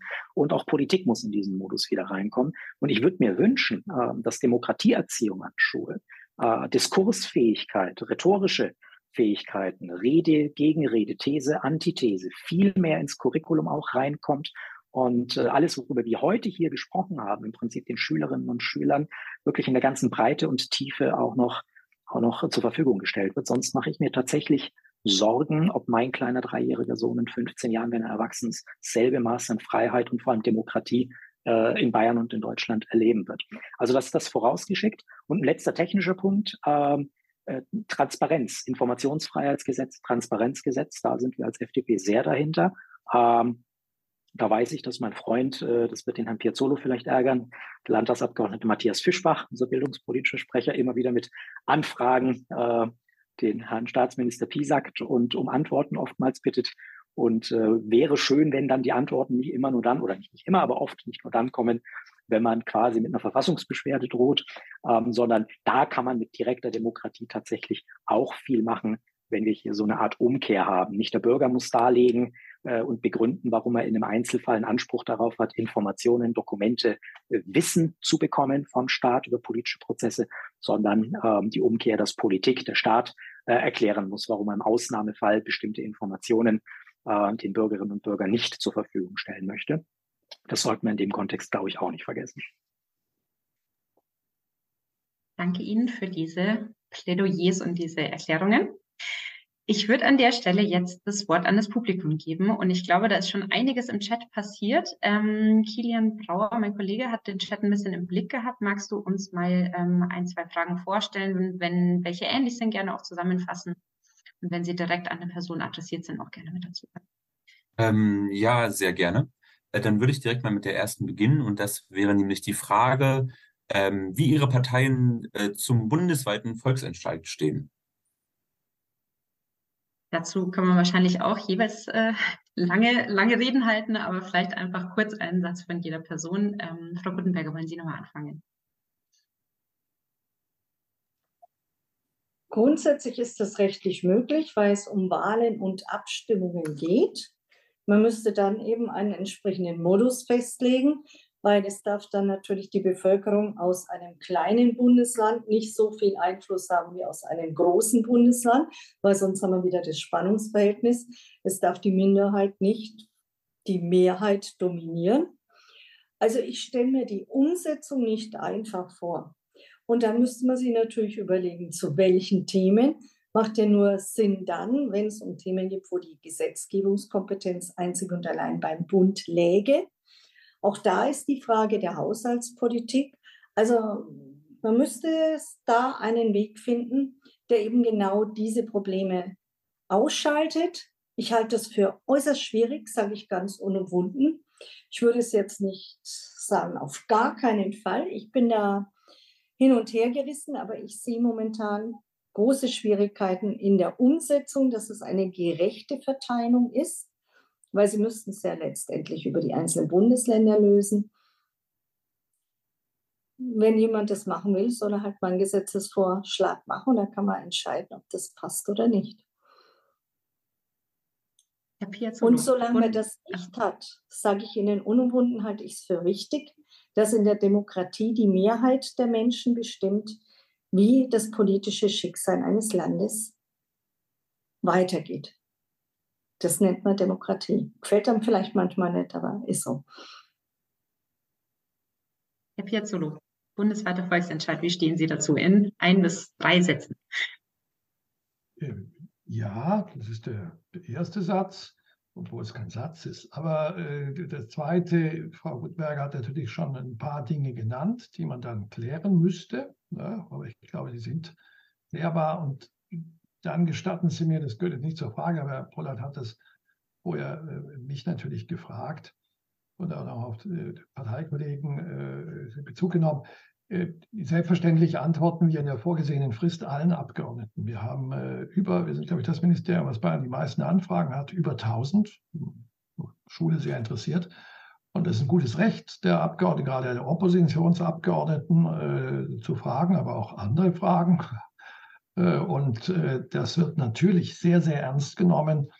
Und äh, das wollte ich einfach nochmal erwähnen. Und sonst Schule, absolut sind wir beieinander. Und das letzte, die letzte Bemerkung, ja, Sie haben recht, dass man einander zuhört. Ich finde aber gerade unser heutiges Gespräch ist ein Beispiel, dass wir einander zuhören und deshalb finde ich das auch sehr gut. Schöne Worte. Herr Schubel, bundesweiter Volksentscheid. Ich bin für bundesweite Volksentscheide immer schon gewesen und bin es weiterhin. Wir haben mal als Grüne das einmal jetzt äh, ein bisschen kontrovers diskutiert und äh, auf Bundesebene entschieden, die Bürgerinnenräte erst einmal voranzubringen, was auch gemacht worden ist. Ich verstehe das nicht als äh, Alternative zu Volksentscheiden, sondern als ein weiteres Element, das kumulativ dazu tritt und bin weiterhin für Volksentscheide auf der Bundesebene. Und ja, natürlich muss man Gesetz ausformulieren, wo man Probleme äh, löst, aber das machen wir ja dauernd. Also das ist jetzt keine Hürde, äh, warum soll das jetzt auf einmal nicht gehen? So eine große Zauberei ist das auch nicht. Und abschließend Herr Bullert. Danke, Herr Schuber, für die, für die klare Feststellung. Also, also aus meiner Sicht ein ganz klares Ja. Und bei der CSU höre ich dann wieder, es ist scheinbar wieder da 2023, das Team Vorsicht von Markus Söder. Also, Frau Gutenberger, da, da sage ich, das ist ganz klar, das ist Aufgabe der Politik. Also Sie weisen natürlich zu Recht darauf hin, welche Probleme es gibt worüber man sich Gedanken machen muss, wofür man Antworten finden muss. Ähm, aber es ist halt wieder fundamentaler, vielleicht auch Unterschied im, im Mindset der verschiedenen Parteien. Ähm, ich und wir würden gerne ermöglichen und, und, und sehen eher Chancen und, und gucken, wie wir Chancen umsetzen können.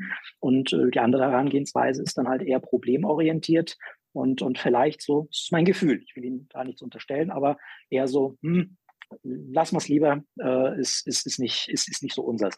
Aber, aber das ist Aufgabe von Politik, das erwarten die Menschen bei uns, dann diese berechtigten Fragen, Probleme zu lösen. Und bei der Frage äh, Mehrheit, Minderheit, äh, wir sind ein Verfassungsstaat und, und, und der Verfassungsstaat mit seinen Grundrechten ist ja ein Staat, der im Prinzip die Minderheit schützen soll vor eben einer dominierenden Mehrheit, dass eben verschiedene Grundrechte ja, äh, unveräußerlich sind, ja, unveräußerlich sind, dass eine Mehrheit nicht kommen kann und eben mit der politischen Mehrheit bewirken kann, dass hier Grundrechte der Minderheit ausgehebelt werden. Deswegen haben wir eine Ewigkeitsgarantie, deswegen sind Grundrechte nur unter vereinfacht gesagt bestimmten Voraussetzungen, unter Einhaltung bestimmter Kriterien einschränkbar das auch nur bis zu einem gewissen Maße.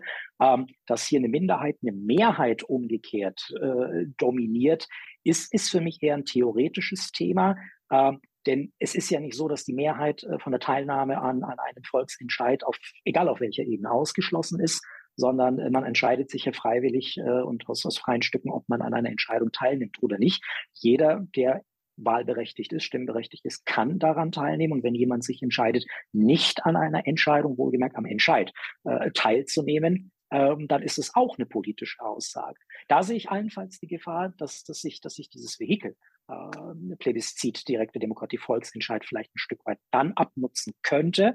Da bin ich kein Experte, aber wenn, wenn, wenn wir jetzt gefühlt äh, jedes Wochenende, jeden Sonntag aufgerufen sind, über irgendwas äh, zu entscheiden, äh, über wichtige Dinge sowie auch unwichtige Dinge des Alltags, ähm, dann kann es natürlich passieren, dass die Beteiligung runtergeht und irgendwann am Ende des Tages eine Minderheit über eine sehr wichtige Sache bestimmt, obwohl eine Mehrheit ja eher ambivalent ist. Aber wer wirklich gegen etwas ist, der geht hin und positioniert sich mit Abgabe seiner Stimme. Danke für diese drei oder mehr Sätze zum bundesweiten äh, ähm, ich würde gerne noch ein paar Fragen aus dem Publikum drankommen lassen. Wäre es in Ordnung, dass wir einfach nochmal zwei, drei Fragen vorlesen und Frau Guttenberger, vielleicht können Sie dann in der Antwort einfach das, was Sie jetzt gerade reagieren wollen, mit der Antwort auf ein paar von den Fragen ähm, verknüpfen, es sei denn, irgendwas brennt Ihnen jetzt noch. Ja, okay. Dann, Kilian, ähm, magst du vielleicht einfach mal zwei, also vielleicht ein paar Zusammenfassungen, zwei Fragen vorstellen? Genau, eine Frage, die ich äh, gerne noch weitergeben würde, wäre die, ob äh, ein Ausbau der direkten Demokratie dazu beitragen könnte, den Rechtsruck einzudämmen. Ähm, eine Frage, die sich, äh, die auch noch gestellt wurde, kurz darauf im Anschluss, war, ähm, wie denn äh, junge Menschen bei einer Absenkung des Wahlalters dann mit dem notwendigen Wissen über die Demokratie allgemein, aber eben auch über die direkte Teilhabe versorgt werden. Nochmal zwei große Themen. Frau Guttenberger, wollen Sie nochmal versuchen, da einen Rundumschlag zu machen, einen kleinen, und dann Herr Schubel, dann werden Sie als nächstes Mach dran. ich. Und Christian, ich sehe die Hand, das wäre dann die nächste Frage danach noch. Gerne, aber ich möchte noch eine Anmerkung machen. Das ist mir jetzt alles, Herr so rechtstheoretisch. Entscheidend ist, dass es keine Schutz der Minderheiten ist, richtig, ja. Aber es darf nicht dazu führen, dass es zu einer Umkehrung kommt und die Mehrheit sozusagen nicht mehr das in einer Demokratie bestimmende Element ist, das ja gerade einer Demokratie zu eigen ist. Ich bin überhaupt nicht der Überzeugung, dass das in irgendeiner Weise den Rechtsruck verhindern könnte. Es könnte sogar, also ich gehe davon aus, dass bestimmte Gruppen in dieser Gesellschaft dieses Element genauso nutzen würden, nämlich am extremen linken und am extremen rechten Rand und mit entsprechender Mobilisierung dann vorgehen.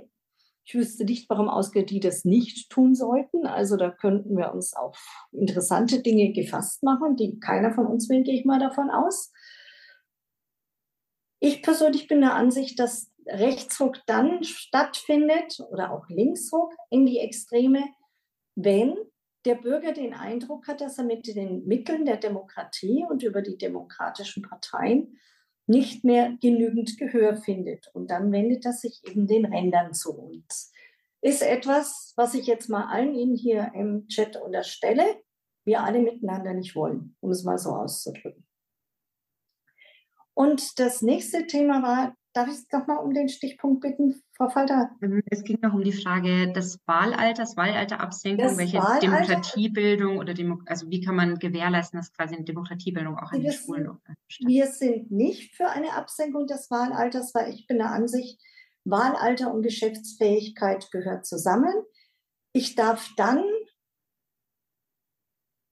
alle Dinge machen, wenn ich geschäftsfähig bin, die ich tun möchte und die, die ich dann aber auch selber verantwortlich bin. Und sonst wäre die Message, also Handy, ich sage es mal flapsig, Handy kaufen ist wichtig, Wahlen ist wurscht. Das möchte ich nicht. Für mich gehört beides zusammen. Und wenn, wenn es einen Konsens gäbe, das Wahlalter auf 16 zu senken und die Geschäftsfähigkeit auf 16 zu senken, dann wäre es eben so. Aber diese Zweiteilung, dieses Wählen ja, aber für alles andere verantwortlich sein? Nein, das halte ich für eine ganz schlechte Botschaft in der Demokratie. Und ich halte es auch nicht für angemessen. Ich könnte dann als gewählter Stadtrat, könnte ich über Millionen Projekte ver verfügen, könnte entscheiden, aber ich könnte mir kein Handy für 400 Euro auf drei Raten kaufen, um es mal so auszudrücken, selbst wenn mein Taschengeld langen würde. Also das ist nicht die Botschaft, die ich will. Ich bin der Ansicht, das gehört zusammen. Und deshalb sind wir auch gegen eine Absenkung des Wahlrechts auf 16. Und vor allem, ich weiß immer noch nicht, warum 16, warum nicht 17, warum nicht 14, warum nicht 15. Also so, wie man das jetzt plakativ versucht, halte ich das nicht für einen guten Ansatz. Dankeschön. Herr Schubert, Sie wollten darauf reagieren. Also zum, zum letzten nur ganz kurz einen Satz. Also wir hatten das in, in Bayern ja verschiedenste Wahlalter schon, die immer weiter abgesenkt worden sind. Und da ist es stets so gewesen, dass viele Jahre lang äh, die Geschäftsfähigkeit der andere Altersgrenze war wie das Wahlalter. Das ist historisch in Bayern so fast schon üblich gewesen. Ich weiß nicht, warum das jetzt ein Argument sein soll, dass wir es diesmal nicht so machen. Ähm, egal, um das ist es eigentlich ja gar nicht gegangen. Es ist darum gegangen, wie versorgt man die Jugendlichen mit, mit Wissen. Ähm, das ist natürlich erstens Aufgabe äh, vom Elternhaus, von der Schule zweitens und drittens natürlich von uns Parteien und PolitikerInnen, äh, dass, dass wir auch Jugendliche ähm, ernst nehmen und, und die informieren, in die Debatte gehen und ja, wer der Meinung ist, er, er kann, kann nicht wählen, weil er es nicht verstanden hat, der muss ja auch nicht wählen. Äh, aber wir müssen natürlich versuchen, proaktiv die, die Jugendlichen auch äh, fit zu machen für die Wahlen, wenn sie, also Europawahl werden sie ja jetzt dürfen. Äh, da, da müssen die Schulen jetzt auch schon was machen und, und wir PolitikerInnen.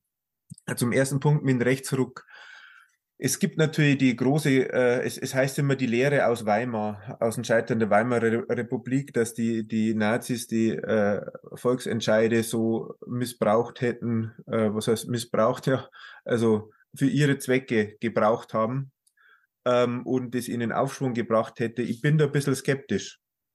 Ich glaube natürlich, dass ein Volksentscheid äh, super Mittel ist für äh, Rechtsextreme, ähm, äh, irgendwie Stimmungen aufzuheizen, das zu nutzen. Also ich kann mir es gut vorstellen, äh, dass beim Heizungsgesetz irgendein, irgendein Volksbegehren gegeben hätte oder ähnliches.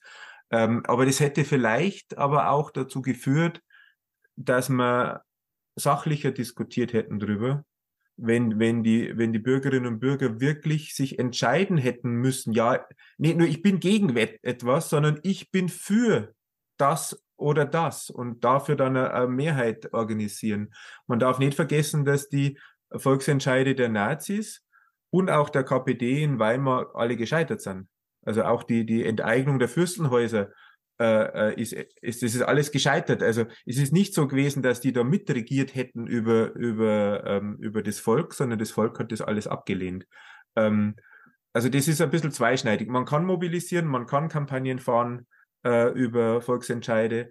Gleichzeitig kann man natürlich dieses Gefühl, äh, die machen eh alles, was sie wollen, ohne mich zu fragen.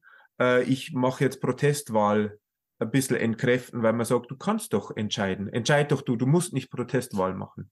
Ähm, ich, also für oder wieder, für und wieder beides äh, in, in Richtung äh, Rechtsruck.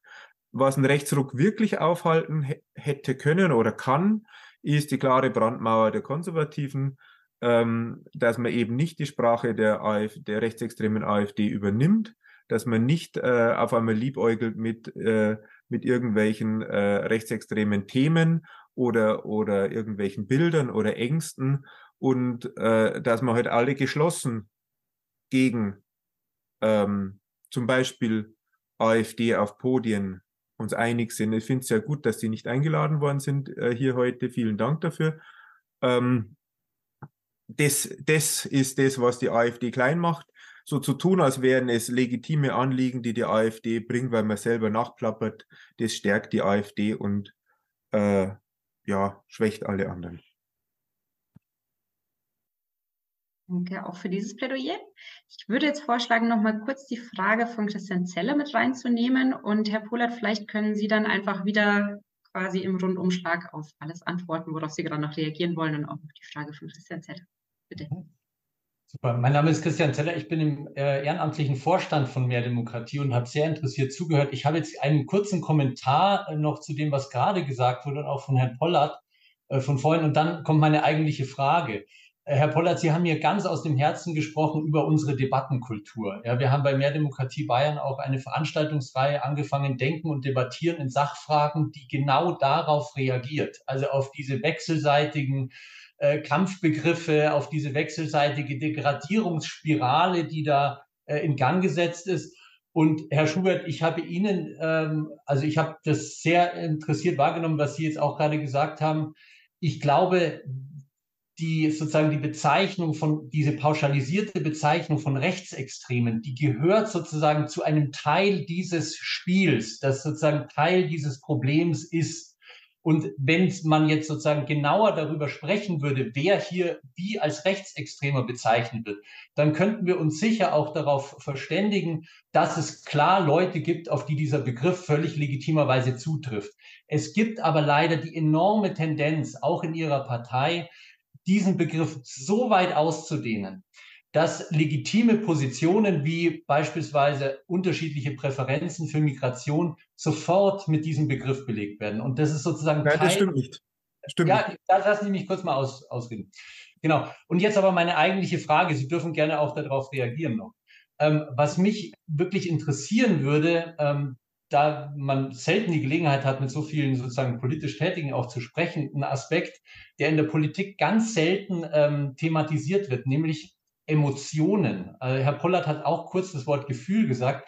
Und mich würde von den äh, hier Anwesenden mal interessieren, welche Emotionen haben Sie denn eigentlich aus Ihrer ganz konkreten politischen Arbeit, auch vielleicht auch unter dem Druck, unter dem Sie stehen, wenn Sie mit direkt demokratischen Anliegen konfrontiert sind? Also sei es, da kommt ein Bürgerbegehren oder ein Volksbegehren oder eine Petition, ist es so, dass man da sagt, boah, das kommt jetzt da noch oben drauf und eigentlich packe ich das gar nicht oder richtet man sich da eher auf und sagt, okay, da setze ich mich aktiv auseinander. Das würde mich wirklich mal interessieren, wenn Sie dazu noch was sagen könnten, an alle gerichtet. Dankeschön für die Frage. Dann, ähm, Herr Polat, habe ich jetzt zwei Runden nacheinander und ähm, Gut. genau gerne knapp, also, wenn es geht. Vielleicht an den, an den, an den ja, jetzt, jetzt Fragensteller. Da bin ich vielleicht insofern die falsche Person, weil ich bin Rechtsanwalt von Beruf. Ich bewerbe mich zum ersten Mal. Ich habe jetzt nicht die Workload, den, den, den Arbeitsalltag, den die anderen Kolleginnen und Kollegen hier haben. Ähm, aber mein Anspruch wäre es tatsächlich oder ist es jetzt meiner ehrenamtlichen Tätigkeit, natürlich für Anliegen der Menschen da zu sein. Je unmittelbarer, örtlich inhaltlich, thematisch, menschlich, äh, desto mehr kann man ja auch helfen, desto konkreter ist das Anliegen und vielleicht auch eine Problemlösung. Also insofern ist das äh, der Maßstab, sollte es sein, wäre mein Anspruch und, und würde mich glücklich schätzen, wenn ich diesem Anspruch am Ende des Tages auch gerecht werden kann. Ähm, ein, ein, ein Punkt, so ich mache es jetzt zack, zack, zack, hoffe ich zumindest, Herr Schubal, ich stimme Ihnen einigem zu, in vielem nicht. Ich will es kurz machen. Themen sind nicht rechts. Es gibt weder rechte Themen noch rechtsextreme Themen. Themen sind Themen, Probleme sind Probleme. Und da zitiere ich an der Stelle auch als Liberaler jemanden aus meiner alten sozialdemokratischen politischen Heimat, Kurt Schumacher. Politik beginnt mit der Betrachtung der Wirklichkeit. Die Wirklichkeit ist weder rechts noch links, die ist auch schon gar nicht extrem. Und da stimme ich dann auch Frau Guttenberger zu in ihrer Problembeobachtung. Menschen brauchen eine politische Heimat.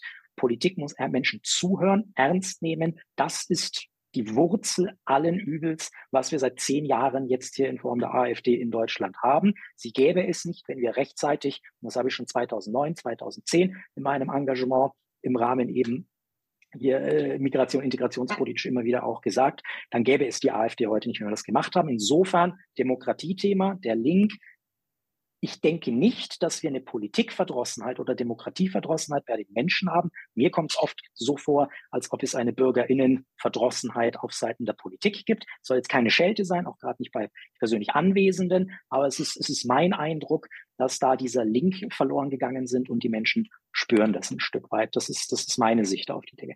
Frau Guttenberger, ähm, zum Thema 16 Jahre nur ganz kurz. Äh, mit der Logik müssten Sie dann eigentlich die junge Union auflösen. Wir, die jungen Liberalen, die jungen Grünen, die Jusos, da kann man mit 16 Mitglied werden, sich politisch engagieren und welchen Impact im Prinzip junge Menschen haben unabhängig davon, ob man es inhaltlich gut findet oder nicht, ist für mich immer noch Fridays for Future. Sehe ich in Teilen auch immer wieder kritisch aus meiner parteipolitischen Position. Aber was diese jungen Menschen bewirkt haben, einen Impact vom UNO-Generalsekretär über Präsidenten, Parlamente, Königshäuser etc., was da an Mindset sich verändert hat, wie viel da in Bewegung gekommen ist. Ich glaube, da kommt äh, keiner auf die Idee zu sagen, naja, das sind Jugendliche, die wissen nicht, was sie wollen.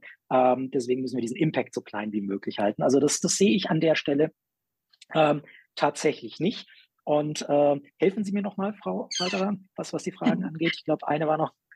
Ähm, Rechtsdruck hatten Sie, Wahlalterabsenkung. Mhm. Ich glaube, Sie waren eigentlich, ähm, haben ganz gut alles beantwortet. Und vielleicht Wunderbar. in Anbetracht der Zeit, wenn es Ihnen Punkt. nicht total unter den Nägeln brennt, würde Nein, ich mal an den Herrn Solo weitergeben. Gerne. Vielleicht vorweggeschickt, vielleicht hatte ich das jetzt nur falsch verstanden. Herr Paula, der Satz, die Wirklichkeit ist weder rechts noch links, den würde ich jetzt nicht unterschreiben. Also äh, zur Zeit des Dritten Reichs war die Wirklichkeit rechts. Und zwar klar. Äh, also wo war sie denn sonst? Also, also vielleicht hat ich es falsch verstanden. Bitte, ja? bitte. Ja, mit Sicherheit. Was ich meine, was ich meine, nehmen Sie, ja. Sie haben es zum Beispiel selber gebracht, Migrationspolitik. So, das heißt, wenn, wenn wir in irgendeiner Art und Weise jetzt Probleme haben, weil die Versorgung Infrastruktur nicht reicht, das ist nicht rechts, das ist weder rechts noch links. Das ist ein Fakt oder eben nicht Fakt. Gut, äh, aber gehen wir mal weiter.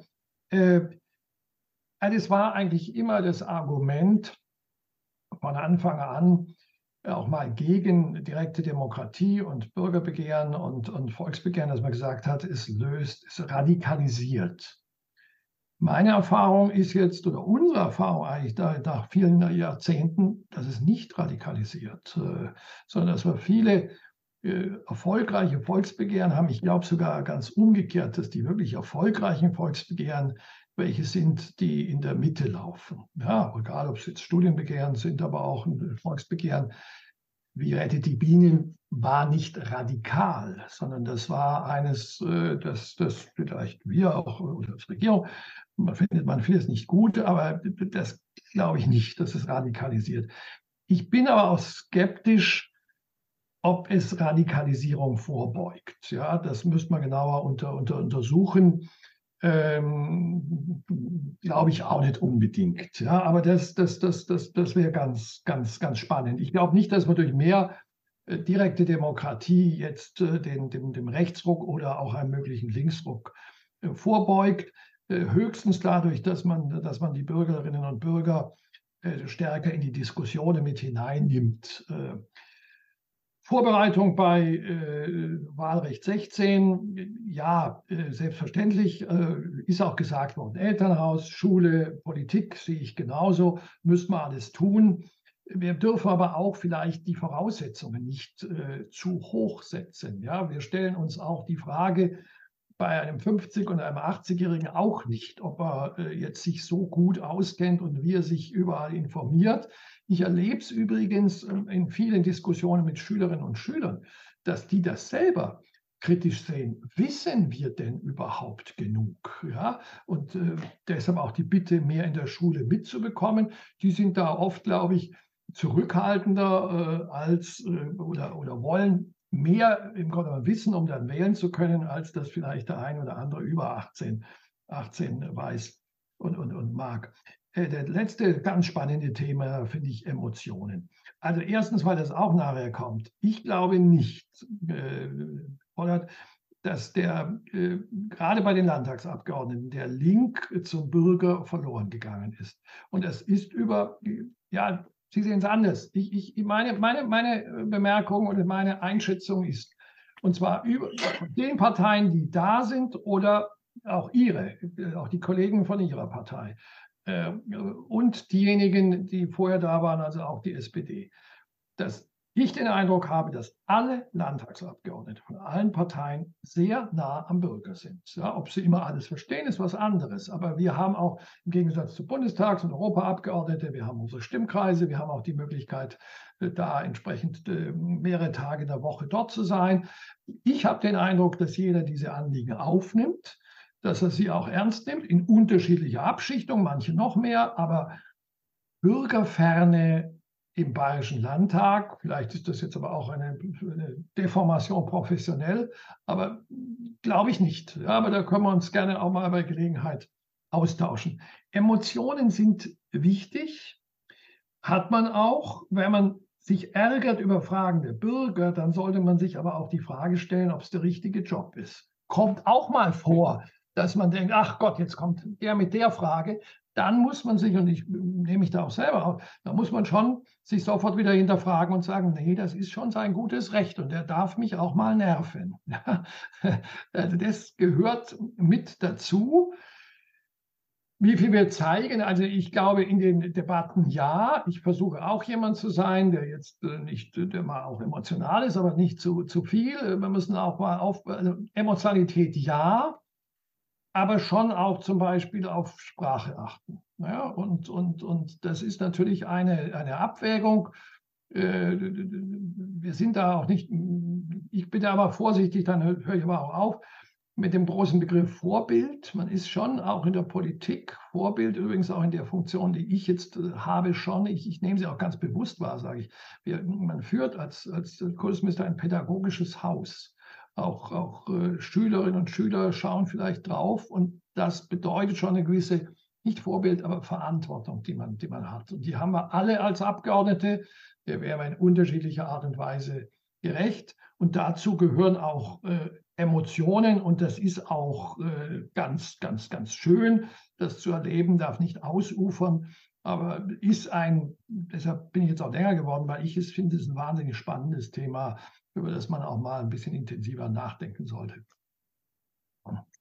merken, es gibt viel zu diskutieren. Wir sind schon ein bisschen über der Zeit. Ähm, ich würde jetzt Frau Guttenberger Sie nochmal dran nehmen, Sie haben sich gemeldet und gerne auch Herrn Schubel nochmal. Sie haben im Chat ein paar Sachen geschrieben. Ich kann mir vorstellen, dass Sie vielleicht auch noch was dazu sagen wollen. Aber in Anbetracht der Zeit nochmal der Hinweis, ähm, wenn es geht, gerne kurz halten. Frau Guttenberger, bitte. Ja, liebe Frau Feiterer, ich gebe dem Herrn Professor Piazzolo voll und ganz recht. Ich wüsste jetzt nicht, wo bei uns die Bürgerferne da ist. Und ich glaube, wir müssen auch bei jungen Menschen eines unterscheiden. Das eine ist das Wahlrecht, das andere ist aber auch sich einzubringen und dass man junge Menschen mit ihren Wünschen, ihren Ängsten und ihren Zielen ernst nimmt. Und wer das nicht macht, da bin ich voll bei Ihnen, Herr Piazzolo, der hat wohl seinen Job nicht begriffen, um es mal so auszudrücken. Also ich habe eine Vielzahl von Bürgeranliegen in den verschiedensten Bereichen. Jetzt bin ich jemand, der sehr deutlich dann aussagt, wenn ich jemandem nicht helfen kann und versuche nicht ihm zu erzählen, ich kann übers Wasser gehen. Aber in den meisten Fällen können sie dem Bürger weiterhelfen. Und das bin, unterstelle ich jetzt mal allen Abgeordneten, dass die das auch tun wollen. Und wenn ein neues Volksbegehren kommt, dann sage ich Ihnen ganz unumwunden, dann klopfe ich das für mich erstmal ab. Dann klopfe ich es A ab, ist das verfassungsgemäß, ist das aus meiner Sicht verfassungswidrig? Wenn es verfassungswidrig ist, beschäftige ich mich nicht mehr weiter damit. Aber ich beschäftige mich mit den zu grundlegenden Problemstellungen, die anscheinend bestimmten Menschen wichtig sind und dann klopfe ich es ab bei mir im Stimmkreis und schaue, wie sehen denn das die Menschen bei mir vor Ort? Ist das für die auch ein Thema? Und daran richte ich dann meine weitere Handlung aus. Also wenn das auch bei mir jetzt vor Ort ein Thema ist und in anderen Bereichen sich auch immer wieder als Thema zeigt, dann müssen wir schauen, dass wir für dieses Thema eine Lösung finden. Und mit Ignorieren von irgendwelchen Problemstellungen macht man keine Politik und gewinnt man auch keine Wahlen. Und man wird dem Bürger nicht gerecht. Und wir lassen uns alle deshalb wählen, weil wir irgendwo, und das unterstelle ich auch jemanden, diese Gesellschaft weiter voranbringen wollen. Und es geht nicht ohne die Bürgerinnen und Bürger. Und es geht vor allem nicht gegen die Bürgerinnen und Bürger. Dankeschön. Ihnen. Dann, Herr Schubel, ähm, ich würde das als letzten ähm, Wortbeitrag noch von der Diskussion mit reinnehmen. Ja, ich will das auch nicht zu, zu lang machen, weil es ein bisschen äh, Nebenaspekt dieses Themas nur ist, aber weil es angesprochen worden ist. Also zu guter Politik, glaube ich, gehört Wahrheit und Klarheit. Ähm, und ich sehe ein ganz zentrales Problem darin, dass äh, die AfD, die vielleicht mal bürgerlich oder rechtskonservativ gestartet ist, immer noch nicht klar eingeordnet wird. Und dass Rechtsextreme sind in Deutschland nie an die Macht gekommen ohne die Hilfe von Konservativen. Ähm, und die Gefahr ist, dass konservative WählerInnen rechtsextreme Parteien wählen, weil nicht klar genug äh, dargestellt wird, dass es keine bürgerliche oder konservative Partei ist. Die AfD ist nicht konservativ oder bürgerlich. Sie ist rechtsextrem. Und ich kann das belegen. Ähm, und dann muss man es auch sagen. Und äh, bloß weil jemand, also äh, man kann fordern, aus der EU auszutreten, das ist nicht rechtsextrem. Das ist politisch dumm. Ähm, man kann rechtskonservativ sein bis zum Rand dessen, was, was noch unsere Demokratie zulässt. Das ist nicht rechtsextrem. Auch zur Wahrheit und Klarheit gehört auch, das klar zu trennen. Man kann sagen, dass man, dass man die Grenzen schließen will. Man kann sagen, dass man Euro nicht will. Man kann, man kann alles, man kann für, für alles Mögliche sein. Ist nicht rechtsextrem. Aber Menschen als ungleichwertig anzusehen aufgrund ihrer Herkunft, das ist rechtsextrem. Und das muss man so bezeichnen und, ähm, und den Leuten auch sagen, ihr wisst schon, was das bedeutet, wenn ihr die wählt. Wenn, wenn ihr den äh, AfD-Kandidaten aus meinem Stimmkreis wählt, der spricht von einer Besatzungsmacht, die in Deutschland noch herrscht. Das ist ein Reichsbürger. Wenn man, wenn man die andere aus meinem, meinem äh, Wahlkreis äh, wählt, die, die frühere Fraktionsvorsitzende Ebner Steiner, äh, die, die antisemitische Anklänge reinbringt in ihre Reden, äh, äh, Verschwörungstheorien bringt ähm, und und äh, von, von Messerstechern und Mördern redet, wenn sie über Flüchtlinge von, äh, äh, aus dem Jahr 2015 spricht. Äh, wenn man von einem äh, Ralf Stadler, der auch Abgeordneter der AfD ist, äh, spricht, der, der sagt, Migranten sind Parasiten, die den Wirt schwächen und ihn äh, ähm, äh, nicht sofort töten wollen. Und der Aufruf zum Bewaffnen, weil ein Rassekrieg bevorsteht den die Migranten bei uns losbrechen sollen.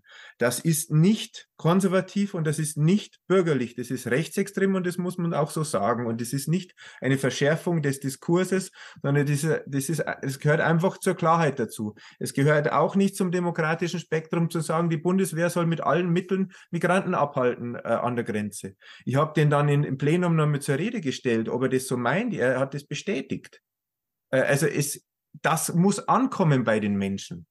Äh, das ist nicht demokratisch. Dankeschön für dieses Schlusswort. Wir sind jetzt wieder ein bisschen thematisch abgedriftet, aber ähm, Sie sehen, Demokratie ist ein großes Thema. Es gibt viele Facetten, da könnten wir wahrscheinlich noch Stunden weitersprechen. In Anbetracht der Zeit würde ich jetzt aber trotzdem hier schließen und mich ganz herzlich bedanken für Ihre ganzen Beiträge, für die angeregte Diskussion, für die vielen Hinweise. Danke auch ans Publikum für die vielen spannenden Fragen. Wir konnten jetzt leider nicht alle beantworten. Ähm, ich glaube, Jan Renner, ich glaube, mein Kollege hat es gerade schon in den Chat geschrieben, über Abgeordnetenwatch gibt es zum Beispiel auch die Möglichkeit, Fragen an die Regierenden zu stellen. Da müssen wir jetzt leider auf sowas verweisen. Ähm, vielen, vielen Dank an alle, die mitdiskutiert haben.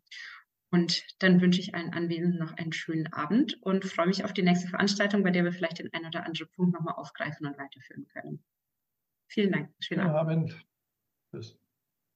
Einen wunderschönen Abend an alle. Wiederschauen. Schönen Abend. Danke. Tschüss. Tschüss. Schönen Abend.